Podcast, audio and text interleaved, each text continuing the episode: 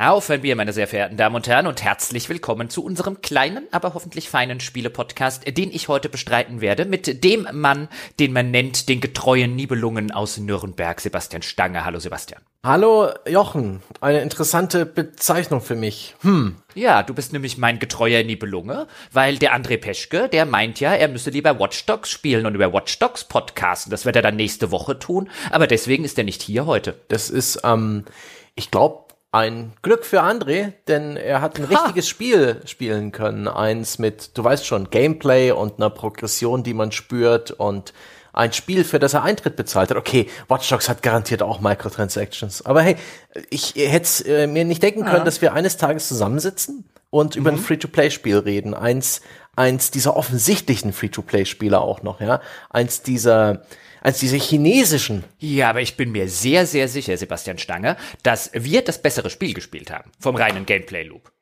Boah. Aber da bin ich mir sowas von sicher, weil, meine Damen und Herren, es geht heute, aber vielleicht wird es dann auch ein Streitgespräch, ich bin sehr gespannt. Es geht heute um den aktuellen Free-to-Play-Hype-Titel Genshin Impact aus China, den Sebastian und ich gespielt haben, der Ende September veröffentlicht wurde, mittlerweile über 20 Millionen Spieler weltweit hat, davon sind natürlich viele in China, in Japan, in Korea, aber das Ding ging auch bei uns und insbesondere in den Vereinigten Staaten durch die Decke. Und ich habe das vor ein paar Wochen angefangen zu spielen und dachte, ich will nur mal reingucken, ich will nur mal kurz wissen, was das ist. Und dann bin ich offen gestanden ein bisschen dran hängen geblieben, denn es ist, würde ich jetzt sagen, der interessanteste, beste und perfideste Free-to-Play-Titel, den ich seit sehr, sehr langer Zeit gespielt habe. Und wenn der keinen Podcast wert ist, dann weiß ich auch nicht. Mein Gott, können wir da reden. Sowohl über gutes Game Design als auch über die perfideste Lootbox-Mechanik äh, jenseits von FIFA 20. Ja, nee, tun wir es, tun wir es. Das Schöne ist, dass ich mich jetzt angeregt durch deine Begeisterung, ja, durch dein Interesse am Spiel jetzt auch da reingestützt habe und ähm, ja,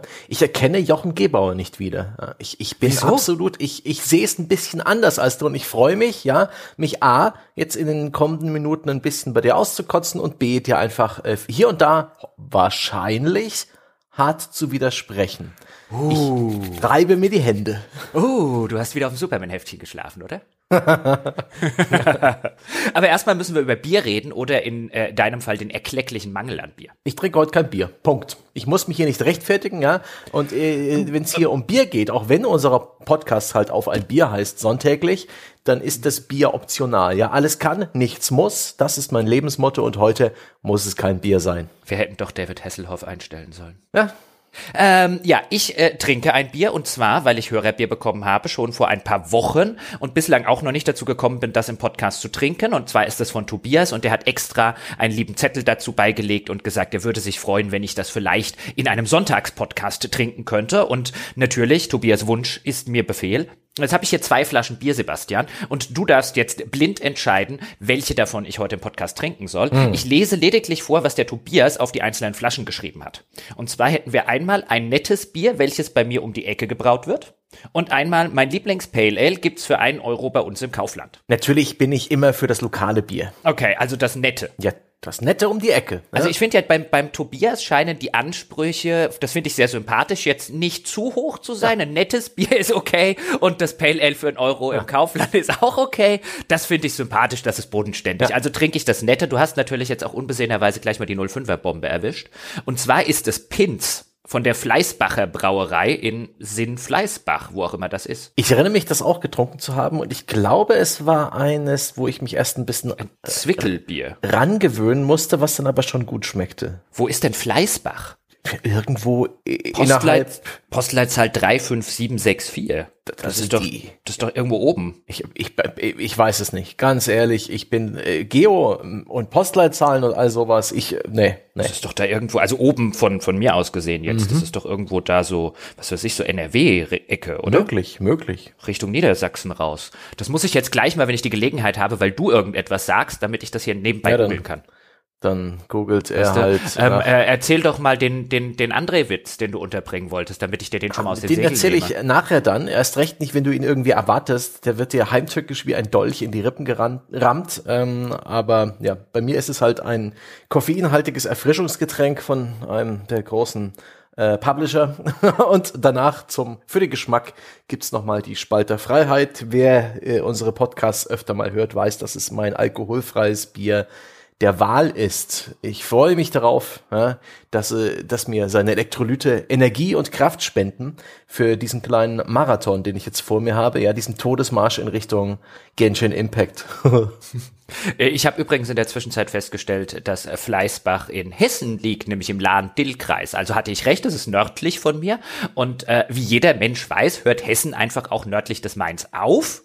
Und ab da beginnt einfach so äh, die Barbarei. Mhm. Hm. Das ist wegen so, weißt du, Mittelhessen, Nordrhein-Westfalen, mhm. Niedersachsen, das ist alles so, weißt du, wie die Pikten früher bei den Engländern, da so nördlich des Hadrianwalls, da hört's dann ja, auf. Ja, wie in meiner Jetzt Kindheit halt, ne? Oberdorf gegen Unterdorf.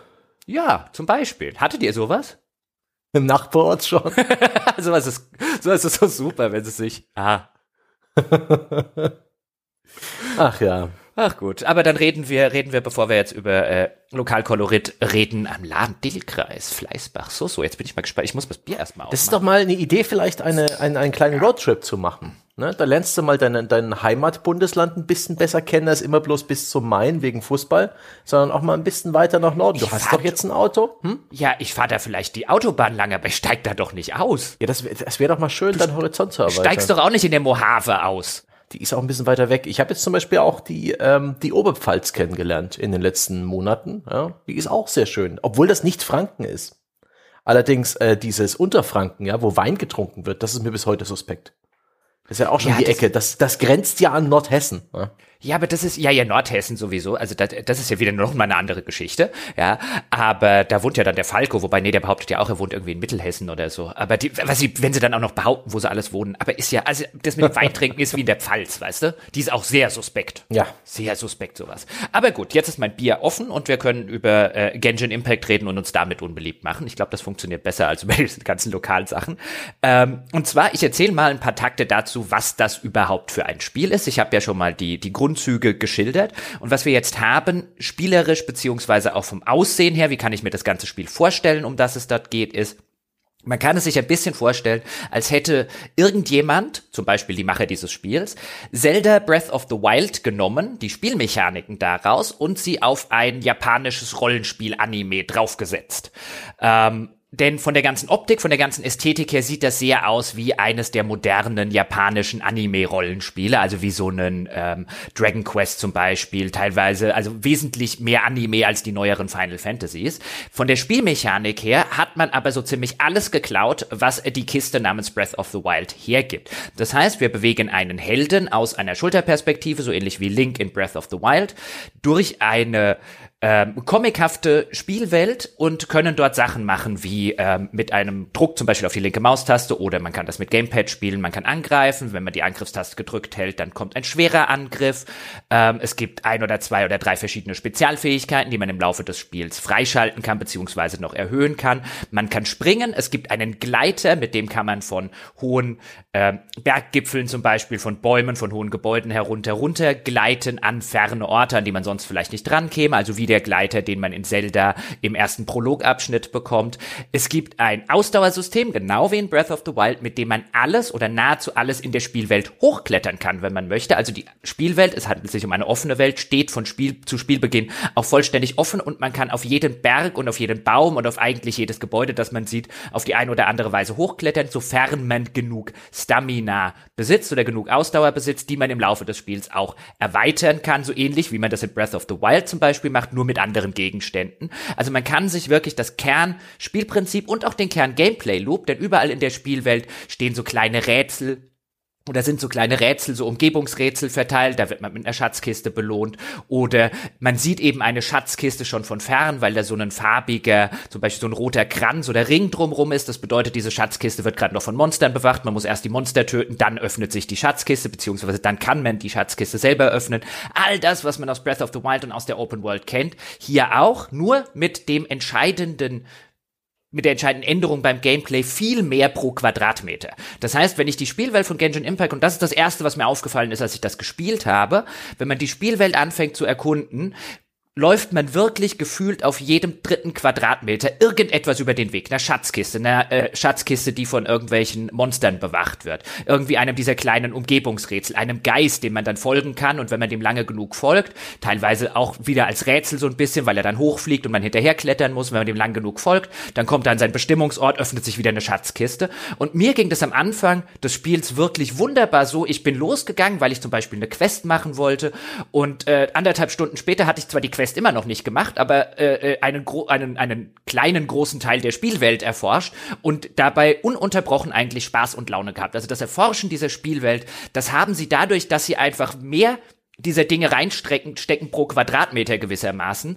als Breath of the Wild das tut. Das ist eine wahre Freude. Oh Mann, oh, hm.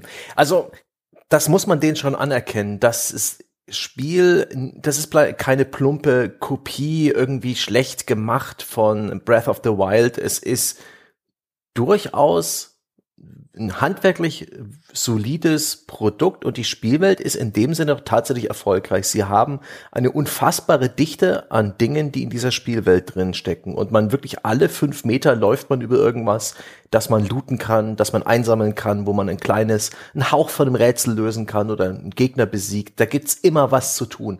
Das ist beinahe ein bisschen obszön viel, beinahe extrem. Ja, du hast ja schon erwähnt, dass es da hier und da eine Schatzkiste zu finden gibt. Also die, die, die Dichte, mit der Schatzkisten in diesem Spiel versteckt sind, das ist schon fast, ähm, das, das sind über 1500 Stück, die in diesem, in der, alleine der offenen Spielwelt einfach rumstehen oder von Gegnern bewacht werden oder versteckt sind oder mit einem kleinen Rätsel oder einem dieser Geisteraufgaben ähm, verbunden sind. Das ist doch, ist das nicht zu viel des Guten? Ich empfand das am Anfang auch als ziemlich überraschend. Hey, das ist ja überhaupt gar nicht so schlimm, wie ich dachte, dieses Spiel, weil im Trailer sieht's dann schon wie so ein richtig dreister Breath of the Wild-Klon aus. Und da habe ich nicht das Gefühl gehabt, äh, allzu viel davon erwarten zu können, aber es spielt sich tatsächlich ganz griffig. Es läuft performant, auf meinem PC unterstützt auch die höchsten Auflösungen, Ultrawald-Modus, es sieht echt gut aus und äh, hat überhaupt keine technischen Probleme und aber ich habe dann irgendwann nicht wie du das Gefühl gehabt, oh mein Gott, hier gibt's ja überall was Spannendes zu entdecken, sondern eher eine Art äh, innere Zermürbung, ja, wundgescheuert vom ununterbrochenen Angebot des Spiels. Hier ist noch was und hier ist noch was und guck mal da vorne, da ist noch was. Das war mir einfach zu viel des Guten. Das war das einfach aus aus den vollen Bottichen ja, wurde da über mich draufgekippt, ohne dass ich das so richtig wollte oder verdauen konnte. Wow. Also also, also was mir daran halt gefällt, vielleicht funktioniert das auch bei mir sehr gut, ist, ich hasse es, wenn diese Open-World-Spiele, also zum Beispiel die Spiele so der Ubisoft-Grundformel, die haben das über Jahre hinweg, hoffentlich machen es jetzt die Neuen ein bisschen besser, gerne so gemacht, dass sie dich auch zuscheißen in der Open-World, aber mit so Icons. Und dann guck mal hier und da vorne blinkt ein Icon und da ist eine Nebentätigkeit. Und das ist hier halt gar nicht so, sondern das ist alles organisch Spielwelt. Das heißt, ich sehe eine Schatzkiste und ich laufe hin, aber da kommt jetzt nicht irgendwie ein großes Icon, das aufploppt und hier ist noch eine Nebentätigkeit oder die Karte ist vollgeklatscht mit irgendwelchem solchen Zeug, wenn ich die aufmachen will, sondern wie gesagt im Gegenteil. Ich laufe um eine Ecke und ich denke, warte mal, da drüben, das sieht aus wie eine kleine Höhle, gehe ich doch mal gucken und in der Regel steht da eine Schatzkiste drin. Also egal, wo ich erkunden gehe, wo ich denke, was ist denn das da vorne, wartet dort auch irgendwas auf mich und ja, die Dichte ist sehr hoch. Ähm, und ich kann verstehen, dass dem einen oder anderen vielleicht zu hoch ist, aber mir persönlich gefällt dieser Core Gameplay Loop besser als bei Breath of the Wild, weil bei Breath of the Wild habe ich mehr Leerlauf. Bei Breath of the Wild laufe ich häufig durch einen gefühlt so ein paar Minuten oder vielleicht nicht mal ein paar Minuten, aber gefühlt eben eine längere Zeit irgendwie durch den Wald und da ist nix und da vorne ist nix und da drüben ist nix und so weiter. Und hier ist halt wirklich, da ist was. Oh, was ist das da vorne? Oh, ob ich da hinten mal gucken sollte? Vielleicht das sieht auch wieder nach einer Höhle aus. Was ist denn wohl, wenn ich da hochklettere? Und immer ist irgendwo was das und belohnt mich dafür, dass ich erkunde. Und und nirgendwo ist halt so eine quasi so eine, so eine Hand von außen in Form eines Icons oder in Form einer Texteinblendung oder sonst irgendwas, die sagt, guck dir doch das da drüben mal an, sondern es ist wirklich ein, da drüben ist eine Ruine, was wird es da wohl geben? Und da gibt es dann immer was. Und das, finde ich, macht das Spiel halt wirklich, wirklich gut. Das macht mir bis jetzt nach über 30 Stunden noch Spaß. Immer noch? Ja. Das Erkunden ist cool, weil es wird auch tatsächlich im weiteren Spielverlauf jetzt nicht total komplexe Rätsel, also ich würde jetzt mal sagen, diese Umgebungsrätselqualität, die kommt nicht auf die auf das Niveau von von Zelda heran, aber ich glaube, das will es auch gar nicht, sondern das sind eher so kurze Innehalten in diesem in diesem und ich guck da und ich guck da und ich laufe nach da drüben und was ist denn das da vorne? Und dann hast du immer diese kurze Innehalten Momente, so ein okay, wie, was, was will das Spiel jetzt hier von mir beispielsweise? Ganz, äh, äh, ganz kurz im Sinne von einem, ähm, es kann sein, dass ich irgendwie eine, eine Felsformation zerhacken muss oder sowas, aber du musst dich halt umgucken und so ein, ah, hier ist irgendwas, was will das Spiel hier von mir? Das lockert das Ganze auf, das macht sozusagen so das, das Pacing, so ein Change of Pace würde jetzt der, der Amerikaner sagen, also dass mal ein bisschen gemächlicher ist, dass man mal stehen bleibt. Ich finde, das funktioniert bislang ganz cool und es kommen tatsächlich neue Mechaniken noch dazu im weiteren Spielverlauf. Ähm, es hat zum Beispiel ziemlich lange gedauert, oder vielleicht war ich auch nur blind, hast du diese, diese Kleeblätter schon gefunden, wie bei Breath of the Wild, wo du einen Windzauber drauf machen mhm. musst? Genau. Ähm, also auch das ist eine geklaute Mechanik. Und sowas kommt dann im zweiten Gebiet, kommen neue Mechaniken in der Hinsicht noch ein bisschen dazu. Also das bleibt, finde ich, schon abwechslungsreich genug, um mir immer noch Spaß zu machen. Also erkunden ist immer noch das mit Abstand coolste in der Spielwelt, zumal es dann auch noch überall nicht nur irgendwelche Schatztruhen, Rätsel und so weiter gibt, sondern natürlich auch, auch da, wie man es bei Breath of the Wild kennt, kennt äh, oder von Breath of the Wild, ähm, Crafting-Gegenstände beziehungsweise haufenweise Zutaten für das Kochsystem, das im Spiel ist und das auch extrem an Breath of the Wild erinnert, nur nicht so nervig ist. Oh, hm, ja, das stimmt. Ähm, für mich äh, hat das aber zu keiner Zeit irgendwie dieselbe Qualität wie bei einem Zelda Breath of the Wild. Nehmen wir die Umgebungsrätsel. Irgendwann hat man die, sagen wir mal, 10, 15 verschiedenen Muster erkannt, die man in der Spielwelt erkennen muss und bemerkt dann rasch, dass die ständig wiederholt werden, ja.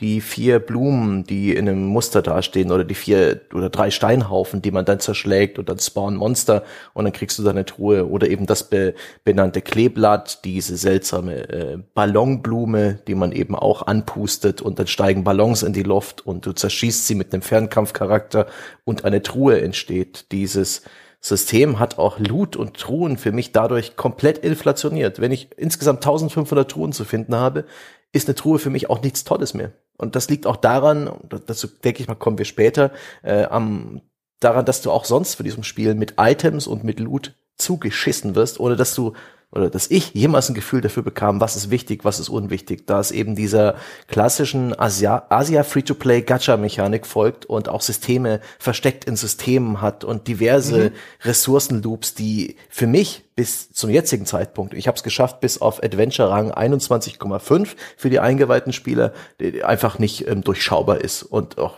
nee, sich nicht leicht durchschauen lässt. Das ist, das ist aber die andere Dimension des Spiels. Mhm. Und das ist, das finde ich ganz interessant. Weil da stimme ich dir zu einem gewissen Grad zu. Also, wir haben auf der einen Seite dieses Core-Gameplay, über das wir jetzt reden, mhm. das sehr von Breath of the Wild inspiriert ja. ist. Das war jetzt ein Euphemismus, also das haben sie geklaut. Aber ich finde, hey, wenn du sehr gut klaust, ist mir das lieber, als wenn du es mittelmäßig oder schlecht selber machst. Ähm, also, den haben wir und bei dem würde ich sagen, der ist gut. Das ist gutes Game Design. Das ist gut, gut geklaut dann in dem Fall und der funktioniert auch. Wenn ja. auf der anderen Seite sozusagen bei dem, bei der der extrinsischen Sache, welche Belohnung bekomme ich, ähm, dann kommt natürlich auch die, die, die ganzen Nachteile, die so Free-to-Play mitbringt und über die wir heute bestimmt noch lange reden werden mhm. müssen.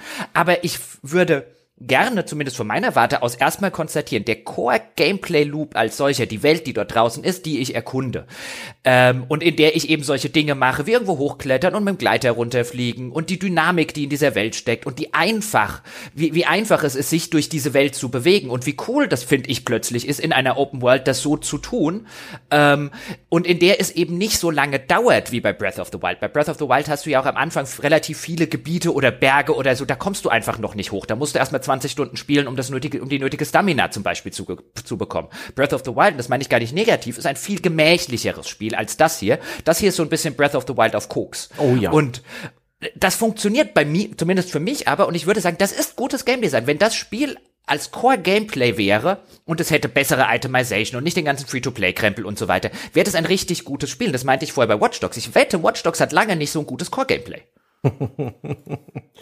Ja, das muss ich dem, den Entwicklern auch zugestehen, dass es handwerklich eine sehr gut arrangierte Spielwelt ist, die auch tatsächlich schön vollgestopft wird, erreicht halt für mich nicht die Exzellenz eines Nintendo Open World Spiels und auch die Exzellenz anderer ähm, offenen Spielwelten, wenn es darum geht, ähm, inwiefern da vielleicht auch eine Geschichte erzählt wird, in wie viel, aus wie vielen Einzelteilen sie besteht. Denn wie gesagt, ich habe viel zu schnell da die Muster erkannt und ähm, es kommen später echt noch Muster dazu. Also das ist halt so ein bisschen, also ich bin jetzt Adventure Rang 32 für die Eingeweihten, auch darüber über diese Ränge und so, wenn mhm. wir später noch reden, weil das sind sind alles Systeme in Systemen in Systemen, mhm. die viel verschleiern sollen, die Progression aufhalten sollen, eben dafür sorgen soll, dass man Geld ausgibt.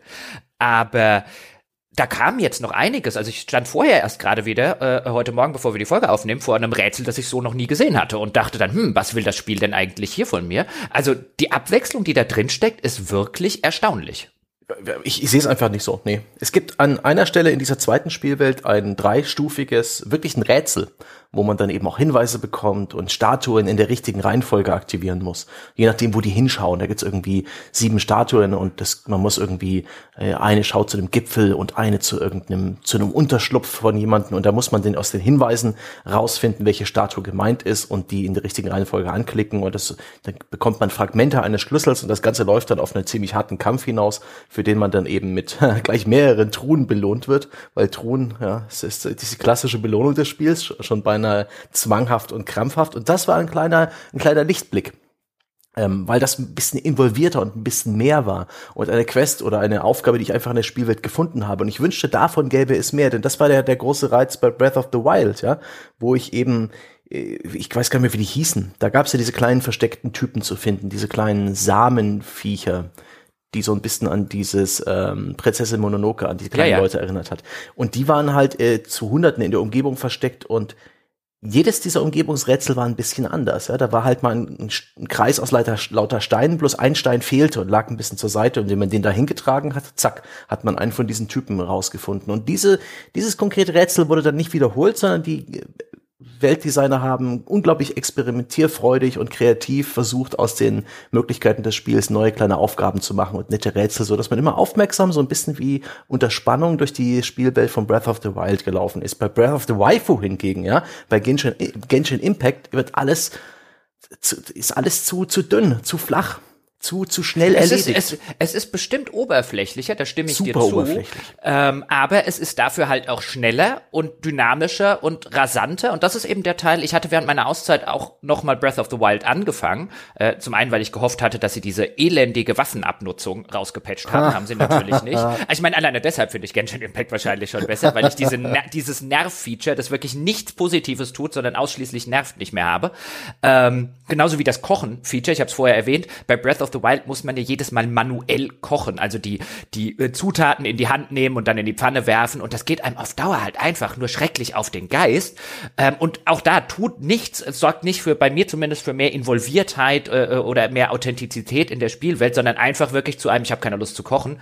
Und ein ähnliches System, also mit den Zutaten, die du finden musst, mit den Rezepten, die du finden musst, nimmt auch äh, Genshin Impact, klaut sogar halbwegs den Sound beim Kochen also der ist nicht identisch, aber mhm. sehr, sehr ähnlich, ähm, der dann abgespielt wird, aber es lässt sich automatisch kochen. Und auch da wieder, es ist halt einfach spielbarer. Und ich finde diese Zugänglichkeit und Spielbarkeit des Ganzen, dieses, ich spiele jetzt einfach mal eine halbe Stunde, äh, eine Runde Genshin Impact oder so, das funktioniert bei mir halt wesentlich besser. Das ist das, das ist ja das oberflächlichere Spiel, aber das finde ich, muss nicht dringend ein Nachteil sein, beziehungsweise es bedient halt einfach, finde ich, einen, einen anderen, also es kratzt einen anderen Juckreiz gewissermaßen. Ja, wenn dir das reicht, wenn dir das reicht, einfach so seicht beschäftigt zu sein, durch eine Welt zu laufen, die an allen, an allen Ecken und Enden sagt, hier ist noch was und hier ist noch was und du erledigst es fix und es bereitet dir keine Mühe und es ist in der Regel keine, keine große Herausforderung, weder intellektuell noch spielerisch vom Skill her und du bekommst irgendwas und machst eine Kiste auf und es fällt Loot raus.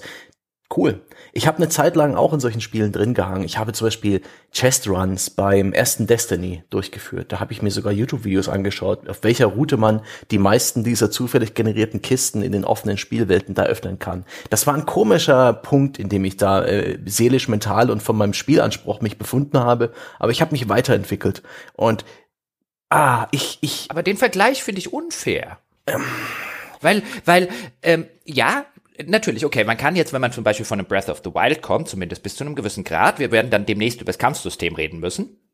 Ja. Ähm, ähm, kann man kann man schon sagen, ja, das ist, äh, ist seichter und wenn du dich halt so seicht unterhalten fühlen willst. Aber da würde ich sagen, nenn mir, jetzt klammern wir mal Breath of the Wild aus, ein anderes Open-World-Spiel aktueller Bauart, das, ein, das ein, einen, einen besseren Core-Gameplay-Loop hat. Oder einen weniger seichten Core-Gameplay-Loop. Da wird mir nichts einfallen. Okay, der Vergleich mit Destiny hinkt natürlich ein Stück weit, aber die, ähm, der, der Core-Gameplay-Loop,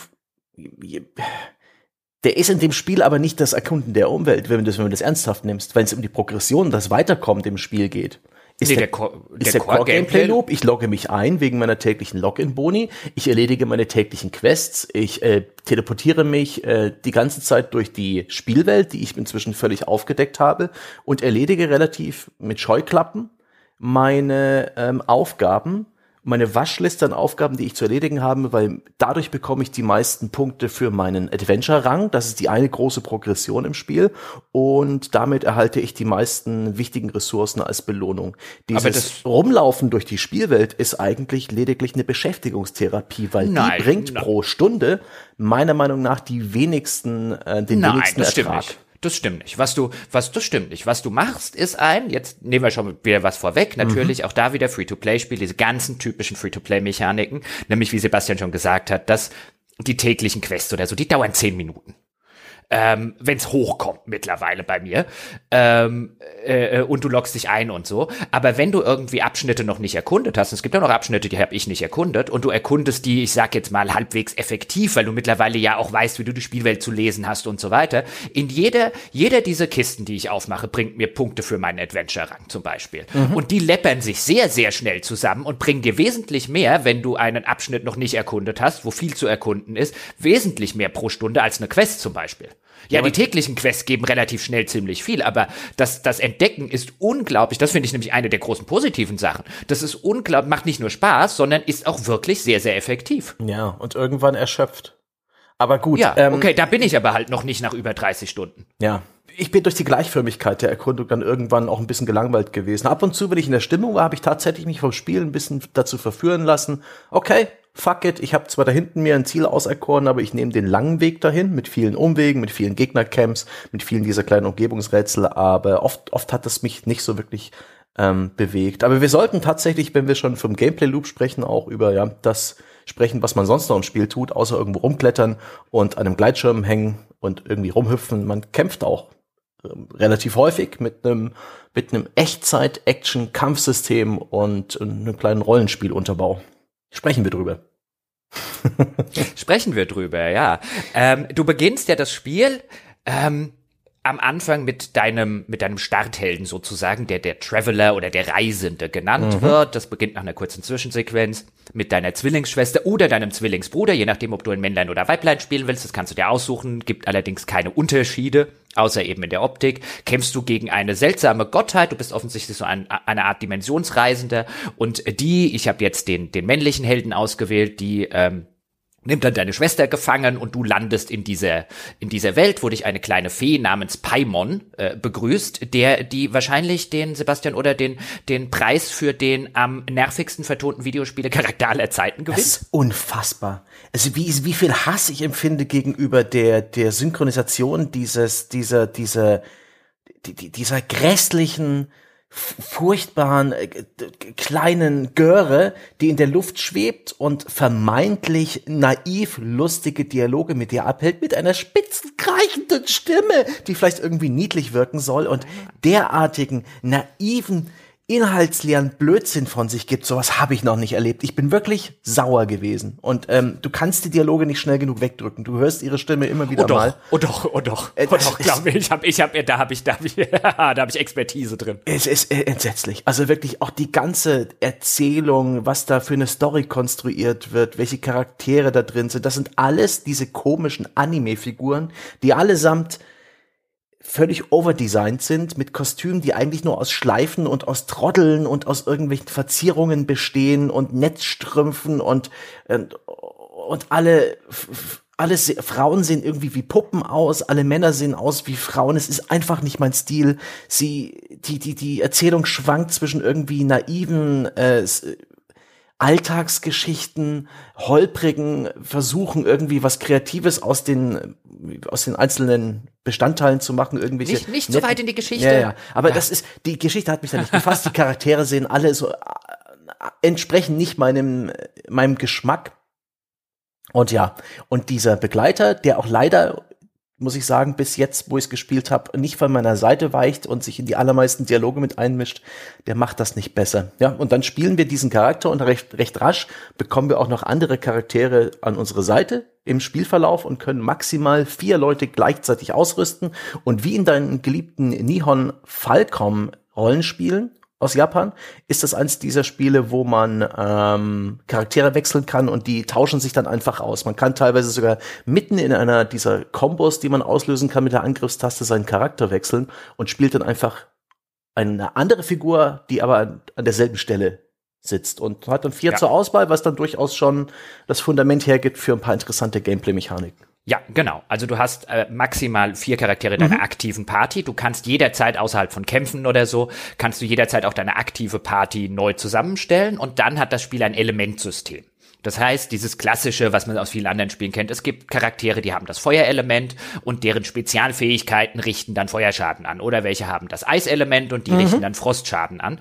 Und nicht nur machen die diesen entsprechenden Schadenstyp, sondern es kommt eine Art ähm, ja elementare äh, äh, ein Elementarsystem sozusagen zum Einsatz, in dem sie verschiedene Elementzustände auslösen. Das heißt, wenn wir es mit einem Eisgegner zu tun haben und wir einen Feuer, ähm, äh, eine Feuerfähigkeit darauf wirken, dann erleidet er den Zustand Melt, also Schmelzen, und der Zustand Schmelzen zum Beispiel macht einmalig sehr viel Schaden. Mhm. Ähm, es gibt ein anderes Element, das, wenn es mit Feuer in Berührung kommt, dann den Brennenzustand macht, also so einen, so einen Damage over Time Effekt. Und von diesen Zuständen gibt es eine ganze, ganze Kette und Reihe davon im Spiel. Steht ein Gegner zum Beispiel im Wasser und man schießt mit Elektrizität drauf, dann erleidet er so eine Art Schockeffekt, weil er eben im Wasser rumsteht und das die Elektrizität verstärkt und so weiter und so fort.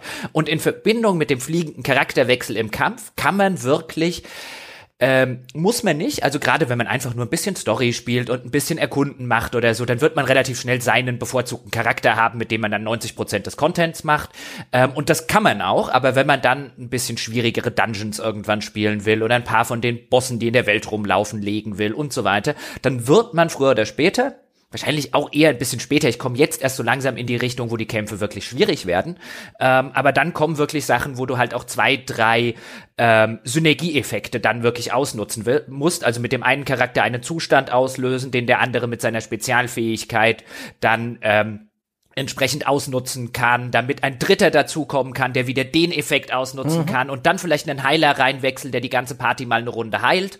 Ähm, äh, bevor die halt zu viel Schaden genommen haben. Also dann werden die Kämpfe, die durchaus die ganze Zeit sehr rasant und anspruchslos äh, äh, in Anführungszeichen sind, weil du eben eigentlich nur ähm, die Angriffstaste hast, die du auch gedrückt halten kannst. Du mit der rechten Maustaste, ich habe jetzt mit Maus und Tastatur mhm. gespielt, mhm. äh, machst du so einen Sprint- oder Ausweicheffekt. Äh, den kannst du für beides benutzen und dann hast du noch die Q und die E-Taste für deine beiden Spezialfähigkeiten und das war's. Aber in Kombination mit den eben anderen drei Charakteren, die auf Knopfdruck in den Tasten 1, 2, 3 bis 4 jederzeit in den Kampf eingewechselt werden können. Es gibt nur einen ganz, ganz kleinen Cooldown, nachdem du gewechselt hast, damit du eben nicht hier viel zu schnell durchschalten kannst und cheaten kannst gewissermaßen, ergibt sich dort eine ganze Reihe von richtig coolen, kleinen und großen Eigenarten, die man machen kann. Zumal die Angriffe auch wirklich spürbar anders sind. Also in meinem aktuellen Team ist ein Schwertbenutzer, ähm, das selbst ziemlich selbsterklärend wie in den in den meisten anderen Spielen auch, aber dann habe ich zum Beispiel noch eine Bogenschützin dabei, die Elektroschaden auslöst äh, und die kann dann natürlich kannst du dann auch so sozusagen so eine Art Kimme und Korn zielen also das also also sozusagen mhm. mit der in so einen äh, äh reinzoom Bogenschießmodus gehen um eben Headshots zu verteilen ähm, ich habe eine eine äh, Speerkampf oder eine Speernutzerin die macht sehr sehr schnelle Angriffe das ist gerade meine absolute meine absolute Favoritin weil die sich echt ganz anders anfühlt als der Schwertbenutzer und so weiter und so fort. Zum Beispiel schwere Waffen, die dann halt langsam angreifen oder zum Beispiel gegen Schilde gut sind. Also auch in dieser Hinsicht finde ich, ist das Kampfsystem, bleibt es der Designphilosophie des Spiels treu, weil es nach wie vor schnell actionreich, dynamisch spielt, aber jetzt durch das Kampfsystem finde ich echt eine ganze Kette und eine Reihe von coolen äh, Synergien und, und auch teilweise Problemen, weil du jemanden in der Party nicht hast, den du vielleicht gerade ganz gut brauchen könntest, dazukommen, dass das, dass das echt einen Heidenspaß macht. Also äh, auch die Kämpfe machen mir nach wie vor, die Nerv gehen mir nach 30 Stunden nicht auf den, nicht auf den Sack und das will was heißen. Ja, das ist dann tatsächlich so eine, eine, eine läuternde Qualität des Spiels, dass dieses Kampfsystem im Kern sehr gut funktioniert und auch durch die Tatsache, dass man eben plus vier Leute hat in seiner, in, in seinem Loadout, in seiner Party, dass man immer irgendwelche Lücken lassen muss. Irgend, irgendwelche Elemente kann man halt nicht mit in diese Schlacht mit reinnehmen. Irgendwelche Probleme wird man irgendwann haben. Später zum Beispiel kommen Gegner mit speziellen Schilden, die halt eine andere Taktik brauchen, als man vorher stundenlang geübt hat. Die ersten Schilde im Spiel bestehen aus Holz, da kann man mit einem Feuerschaden dieses Schild in Brand setzen und die stärkeren Gegner, die das, dieses, diesen Schild in der, in der Hand haben, die, die werden dann eben deutlich schwächer, wenn man ihnen das weggebrannt hat. Die spätere Version ist dann schon ein bisschen ausgeklügelter. Und ich habe das sehr gemocht, diese Synergien zu nutzen. Ganz intuitiv, mitten im Kampf, ohne dass man da irgendwie ähm, groß nachdenken muss oder viel Zeit braucht, kann man äh, mit diesen Area of Effect Effekten beispielsweise eine ganze Gegnergruppe nass machen und dann entweder mit, ähm, mit einem Elektroangriff ähm, sie ähm, kollektiv äh, unter Strom setzen oder man haut einen Eisangriff drauf, drauf und alle werden gefroren und bleiben kurz stehen, was wieder dem nächsten Charakter die Möglichkeit gibt, irgendwie einen Flächenschaden zu machen. Das ist echt nett. Da entwickelt man schnell ein paar so dominierende Strategien, die sich gut bewähren und oft genug äh, setzt sie das Spiel aber auch Umgebungen oder auch Gegner vor, wo das nicht so gut funktioniert kommt ja, wie du gesagt hast, teilweise auch vor, dass man im Wasser kämpft und da ist dann Stromschaden und Eisschaden stets mit interessanten Effekten behaftet. Ein bisschen schade finde ich aber, dass dieses Elementesystem, äh, was die Spielwelt angeht und die Rätsel da drin, so ein bisschen wenig genutzt wird. Ich war da am Anfang hoffnungsfroh, dass da viel mehr lauert. Da gibt es zum Beispiel Gegner, so Schleime, die können verschiedene Elemente haben. Es gibt Feuerschleime, die verbrennen das Gras, auf dem sie langrutschen. Es gibt Eisschleime und die ziehen manchmal so ein bisschen auf der Oberfläche eines Sees ihre Runden und überall da, wo sie sind, äh, gibt es so eine Eisschicht. Da schwimmt man nicht, da kann man dann oben dran laufen. Ich habe gedacht, wie cool das ist, ja. Da, das gibt ja total interessante Umgebungsrätsel her, wenn man eben mit einem Eiszauber die Wasseroberfläche einfrieren kann oder eben mit, mit Feuer irgendwie Gras anzünden. Aber das ist lediglich so ein bisschen, ja, ein bisschen Zierde. Es ist während des Kampfes für dich relevant, aber es wird nie wirklich genutzt für diese Umgebungsrätsel. Auch so ein ah, Aspekt doch, dessen. Aber selten. Also nie ist halt, also musste ich musste ich einstreiten. Also es Echt? gibt zum Beispiel, ja ja, es gibt zum Beispiel, äh, äh, äh, gibt eine Insel in dem Anfangsgebiet, auf die kommst du nur mit äh, entsprechenden Frostfähigkeiten, weil sonst ist da halt, weil da reicht die Ausdauer nicht zum Hinschwimmen, also da musst du sozusagen lange den Boden einfrieren und da brauchst du mehr als einen Frostcharakter dazu, weil sonst hat der zu oft Cooldown, glaube ich. Ich also glaube, da auch einen anderen Weg auf diese Insel gefunden zu Echt, haben. Echt, da gibt's einen anderen? Mhm. Nee, ich glaube, auf der warst du. Aber gut, äh, diese halbmondförmige mit diesem runden Portal drauf? Hm? Nee, die nicht. Okay. Nee, nee, da gibt's so eine andere, da gibt's dann noch so einen Stamina-Gegenstand und so, wenn man dann wirklich alle haben will. Ähm, äh, so habe ich überhaupt erst rausgefunden, dass es dieses Ding, dass es die, dieses Ding gibt. Nicht die, nicht die mit dieser Abyss dann drauf. Okay, gut, gut. Die meinst du wahrscheinlich. Ja, ja das ist, das ist einer der, der Dungeons im Spiel. Mhm. Ähm, da kommt man aber tatsächlich auch über ein Umgebungsrätsel hin. Aber das ist sehr offensichtlich. Das ist so dieses riesige lila Portal, so was das wohl ist. ja, ganz genau. Ähm, genau. Aber, aber ja, ich stimme dir zu. Also grundsätzlich, also es stimmt nicht, dass es nie ist, glaube ich. Also später sind mir dann auch noch äh, das ein oder andere über den Weg gelaufen, wo man erst nur hinkommt, wenn man dann bestimmte Sachen macht. Aber ja, das hätten sie durchaus gerne häufiger einsetzen äh, dürfen. Ähm, kommt vielleicht auch noch in zukünftigen Patches, weil jetzt am äh, diese Woche oder im Laufe der Woche soll das erste große Update am 11.11. .11. erscheinen, auch mit einem neuen Gebiet. Äh, haben wir jetzt noch rechtzeitig sozusagen den Podcast, bei dem sie sich überlegen können, ob sie dafür einsteigen wollen oder nicht. Ähm, aber ja, das Kampfsystem ist grundsätzlich cool. Und jetzt kommt aber die, der, der spannende Punkt des Spiels Gameplay-mäßig. Nämlich, wir haben gesagt, am Anfang des Spiels laufen wir mit unserem Traveler dort los, ja, und die ersten paar Kämpfe, die machen wir natürlich auch mit dem, und dann haben wir Paimon dabei, die ganze Zeit irgendwie so, also, oh, also wirklich die nervigst vertonte. Das Komische ist, die englische Sprachausgabe ist eigentlich, die Sprecher können was. Aber wer kam auf die Idee, da jetzt, also die soll kindlich naiv klingen und die klingt halt wie eine erwachsene Frau, die versucht kindlich naiv zu klingen und das ist halt auf Dauer wie Fingernägel auf Kreidetafel. Ähm, die hat aber gut. Die haben das mit Absicht gemacht. Die wollten das so. Das ist kein, das ist das Tragische daran. Es ist kein Fehler oder es ist irgendwie versehentlich, versehentlich passiert, weil man merkt ja, dass die äh, Voice Actor ihr Handwerk beherrschen. Das war eine Regieanweisung. Die hat gemacht, wie ihr befohlen wurden, ja. Die, die Entwickler spinnen. Ja, ja ich nehme nicht an, dass es die Entwickler waren. Also es waren wahrscheinlich nicht die armen Chinesen von äh, äh, Mihoto, wie heißt du doch gleich? Mihoyo oder Miyoto? Ich kann mir das alles nicht merken. Mihoyo. Mihoyo, genau, äh, heißen sie. Ich glaube, die haben damit nichts zu tun. Aber ja, die, eigentlich beherrschen die Sprecher äh, ihre Sachen, aber teilweise komische Regieanweisungen. Ich habe auch so einen, jetzt kommen wir nämlich dazu, im Laufe des Spiels bekommt man neue Figuren, weil man muss ja mhm. auch erstmal sein Team auffüllen.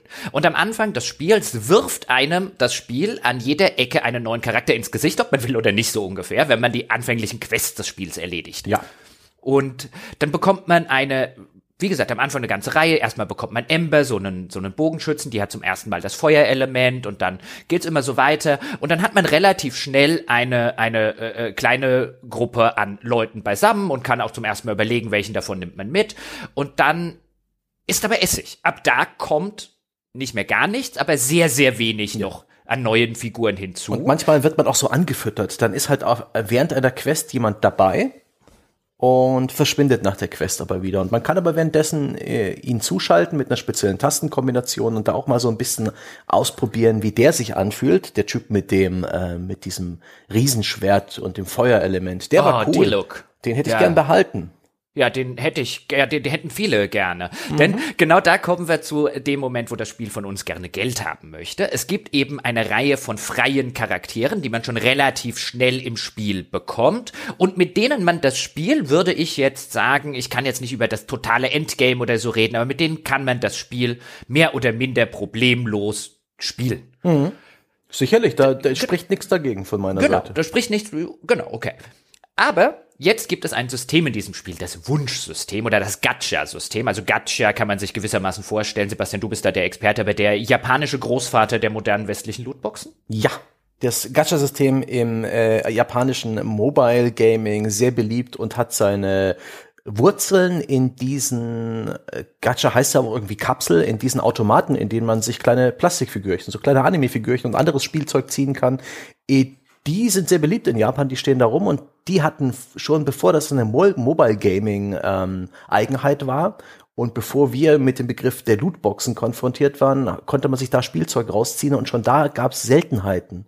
Da gab es halt äh, ein paar besonders limitierte und seltene kleine Figürchen da drin, die man halt unbedingt haben wollte, um seine Sammlung zu vervollständigen. Und in diesen Kapselautomaten gab es halt Zeug zu jeder Franchise, die du mochtest, ob Film, ob Fernsehen, Anime, Manga oder irgendwie Gaming. Es gab für alles äh, Gacha-Automaten und diese, ja, diese Funktion haben die Mobile Games übernommen und die Funktion hat Genshin Impact auch. Wir können es aber auch Lootbox nennen, ohne irgendwas zu verzerren. Genau. Also ich habe mich dann relativ lange gefragt, weil ich jetzt vorher noch keine Gacha-Systemerfahrung bewusstermaßen gesammelt habe, warum hier bei diesem Genshin Impact alle von Gachas reden und bei FIFA zum Beispiel nicht, weil es ist dasselbe Prinzip ähm, wie bei Ultimate Team, nämlich man kauft sich einen Wunsch im Spiel, also das ist so eine Kapsel oder eine Lootbox oder wie auch immer man sich das vorstellen möchte, mhm. und dort befindet sich ein Gegenstand oder ein Charakter drin, basierend natürlich auf einer auf einer Liste von Wahrscheinlichkeiten. Also entweder das ist so die Regel ist dort drin eine Waffe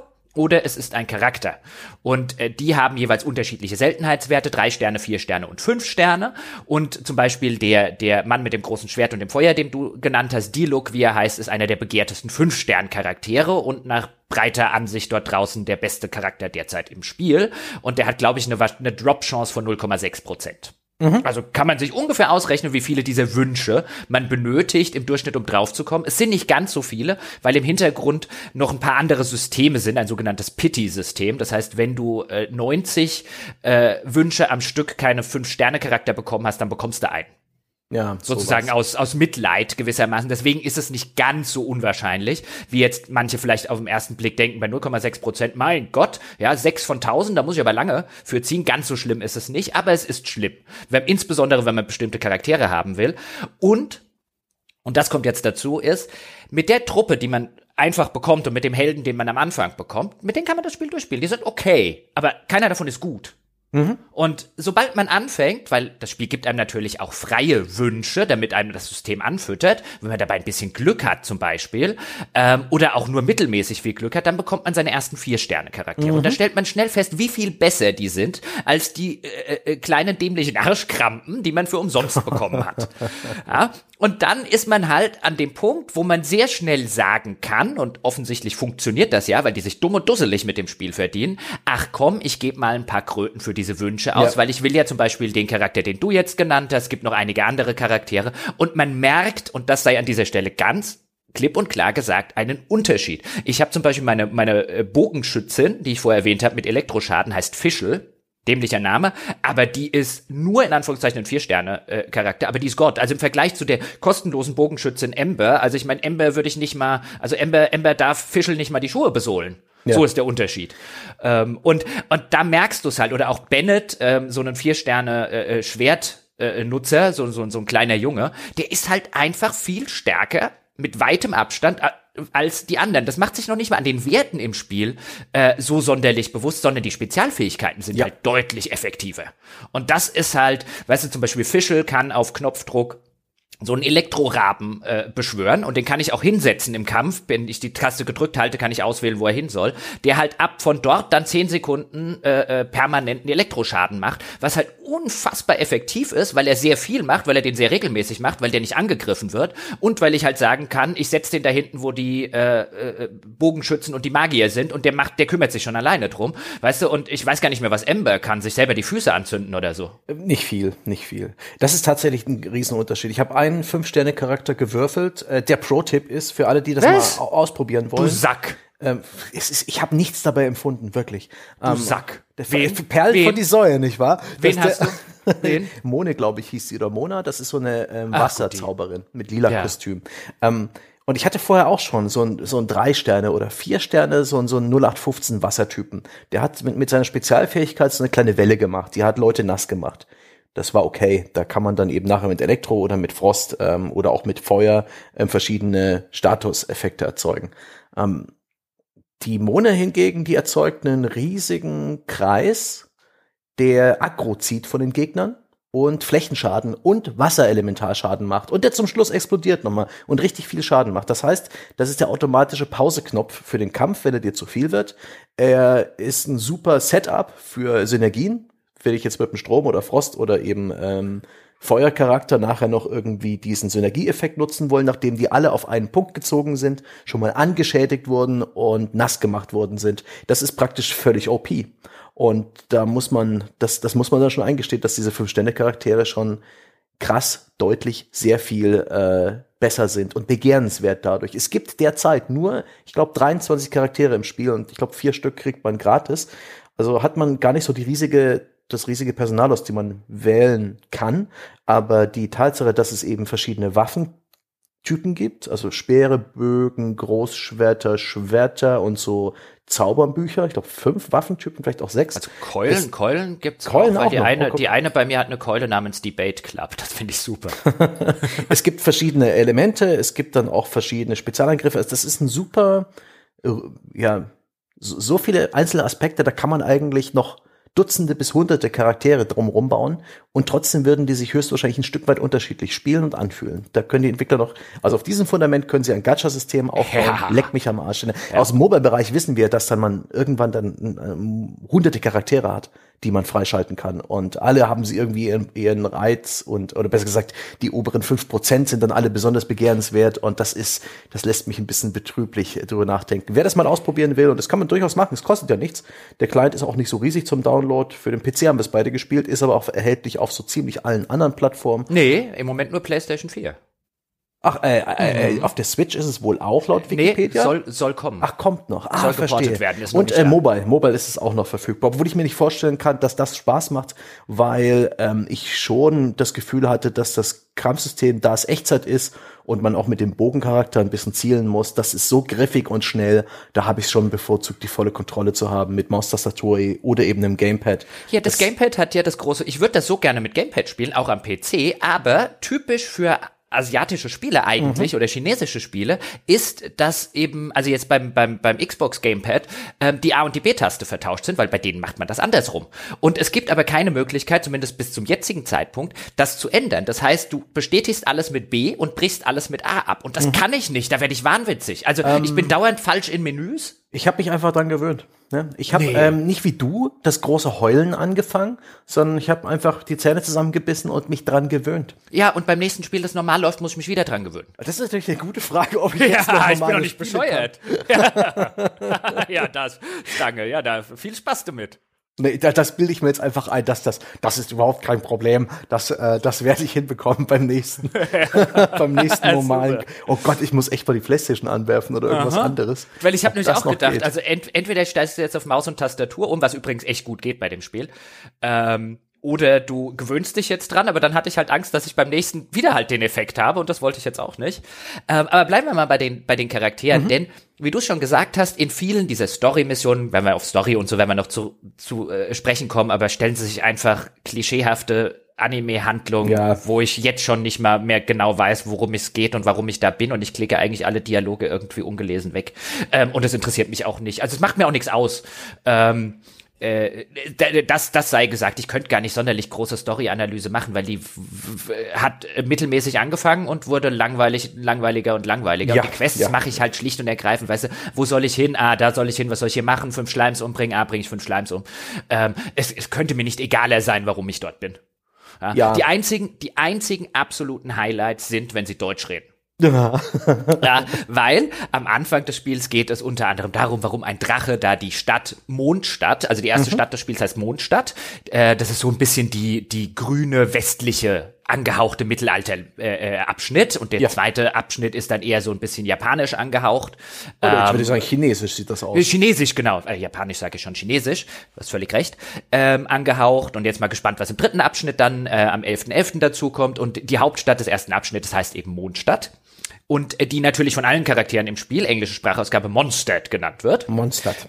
Ja. Mondstadt, was schon, was Mondstadt, schon, ja, Mondstadt, ich. genau, äh, was, was äh, den, den äh, geneigten deutschen Zuhörer schon so ein bisschen zum Schmunzeln bringt. Aber dann, ja, muss man, und die wird von einem Drachen tyrannisiert, und äh, dieser Drache, dem kann man aber vielleicht aufhalten, ja, indem man ein, dem ein Barde eine äh, auf der Leier eine nette äh, Melodie spielt, und diese Leier ist eine heilige Leier, heißt deswegen Holy Leier der Himmel. Der Himmel. Ja. so gut, also der Himmel. Und warum auch immer irgendjemand auf die Idee kam, diese Holy Liar, warum dann nicht einfach auch wenigstens Heilige Liar oder so, keine Ahnung, aber jedes Mal, wenn ein Charakter in diesem Spiel von der Holy Liar der Himmel sprach, äh, ging mir das Herz auf. Ja, das, das haben das sie halt auch gefeiert. wunderbar aus der äh, Tradition der japanischen Rollenspiele geklaut, wo gern mal sowas wie Ehrgeiz und, und Co., wo gern mal deutsche Begriffe einfach, oder also sprach Zarathustra, äh, einfach mal äh, in Spieletitel eingebaut werden oder in Spielen verwendet. Finde ich lustig. Ja, aber das hat, das klingt immer wie eine Marmelade, das ist so super. oh no, we must find the Holy Liar der Himmel. Ja, ja. Hast ja doch ein bisschen oh, zugehört. Der Holy Schön. Liar der Himmel ist kaputt. Ja, die hat man dann auch irgendwann kaputt gemacht. ist so gut. Aber ja, versuchen sie Slapstick, das ist furchtbar. Ja, aber auf jeden Fall, ähm, damit ist eigentlich wirklich das relevant. Also das spielt man nicht, würde ich jetzt sagen, für die Geschichte, für die tolle, für die tollen Quests oder für die besonders äh, äh, herausragenden, tiefgründigen Figuren, ähm, sondern ich mache halt die Quests, damit sie halt, weißt du, wie, wie echt wie bei so einem MMO oder so. Ja, die hat man früher auch nicht deswegen gespielt. War ja, eigentlich auch egal, warum man da jetzt diese fünf Wölfe umbringen soll. Die spielt man, weil man vielleicht auch äh, irgendwann ganz gute Belohnung dafür bekommt. Das lohnt sich erfahrungspunktemäßig für diesen Adventure-Rang. Ja, wir kommen noch dazu, dass die einzelnen Charaktere auch alle Level haben und die Waffen haben Level und das Zubehör hat Level. Eigentlich hat alles Level und alles kann geupgradet werden. Aber ähm, um diese, dieser maßgebliche Rang, den man eben ergrindet in diesem Spiel, der ist auch durch Quests ganz gut ähm, upgradet. Und vorhin ein Gedanke, den ich noch zu Ende führen will, wenn man reinspielen will und sich dieses auf dieses Gacha-System einlässt, auf diese Lootboxen und man wird ja auch gut angefüttert in, in den ersten Spielstunden mit dieser Premium-Währung, mit dem man die kauft. Ähm, unbedingt immer Zehnerpackungen kaufen. Zehn Wünsche auf einmal, da wird in, da wird nämlich irgendwie, da gibt's höhere Chancen, da hat man da die Garantie auf einen Vier-Sterne-Charakter oder ein, eine Vier-Sterne-Waffe. Das ist schon mal deutlich besser als, ähm, als die Wünsche einzeln zu kaufen. Das nur noch am nee, Rande. Eig eigentlich nicht, weil diese Garantie hat man immer.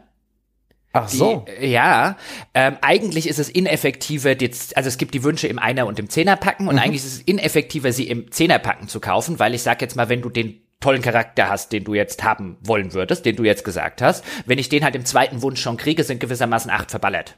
Okay, ist jetzt, ich, ich habe gedacht, das gilt nur für, den, für das Paket, die Garantie. Nee, also dann habe ich es falsch. Oder ich habe es falsch. Aber ich war mir relativ sicher, dass es so rum funktioniert. Ähm, aber, aber lass uns erst nochmal auf die Charaktere ja. und von dort können wir dann nämlich was die, was die, was die, was die kosten, mhm. ja, wenn man sie äh, jetzt ähm, er, äh, er, er, er Glücks spielen will. Mhm. Denn jetzt haben wir eben diese Charaktere, Anfangscharaktere, Anfangsparty, ähm, mit der man das Spiel echt halbwegs problemlos durchspielen kann.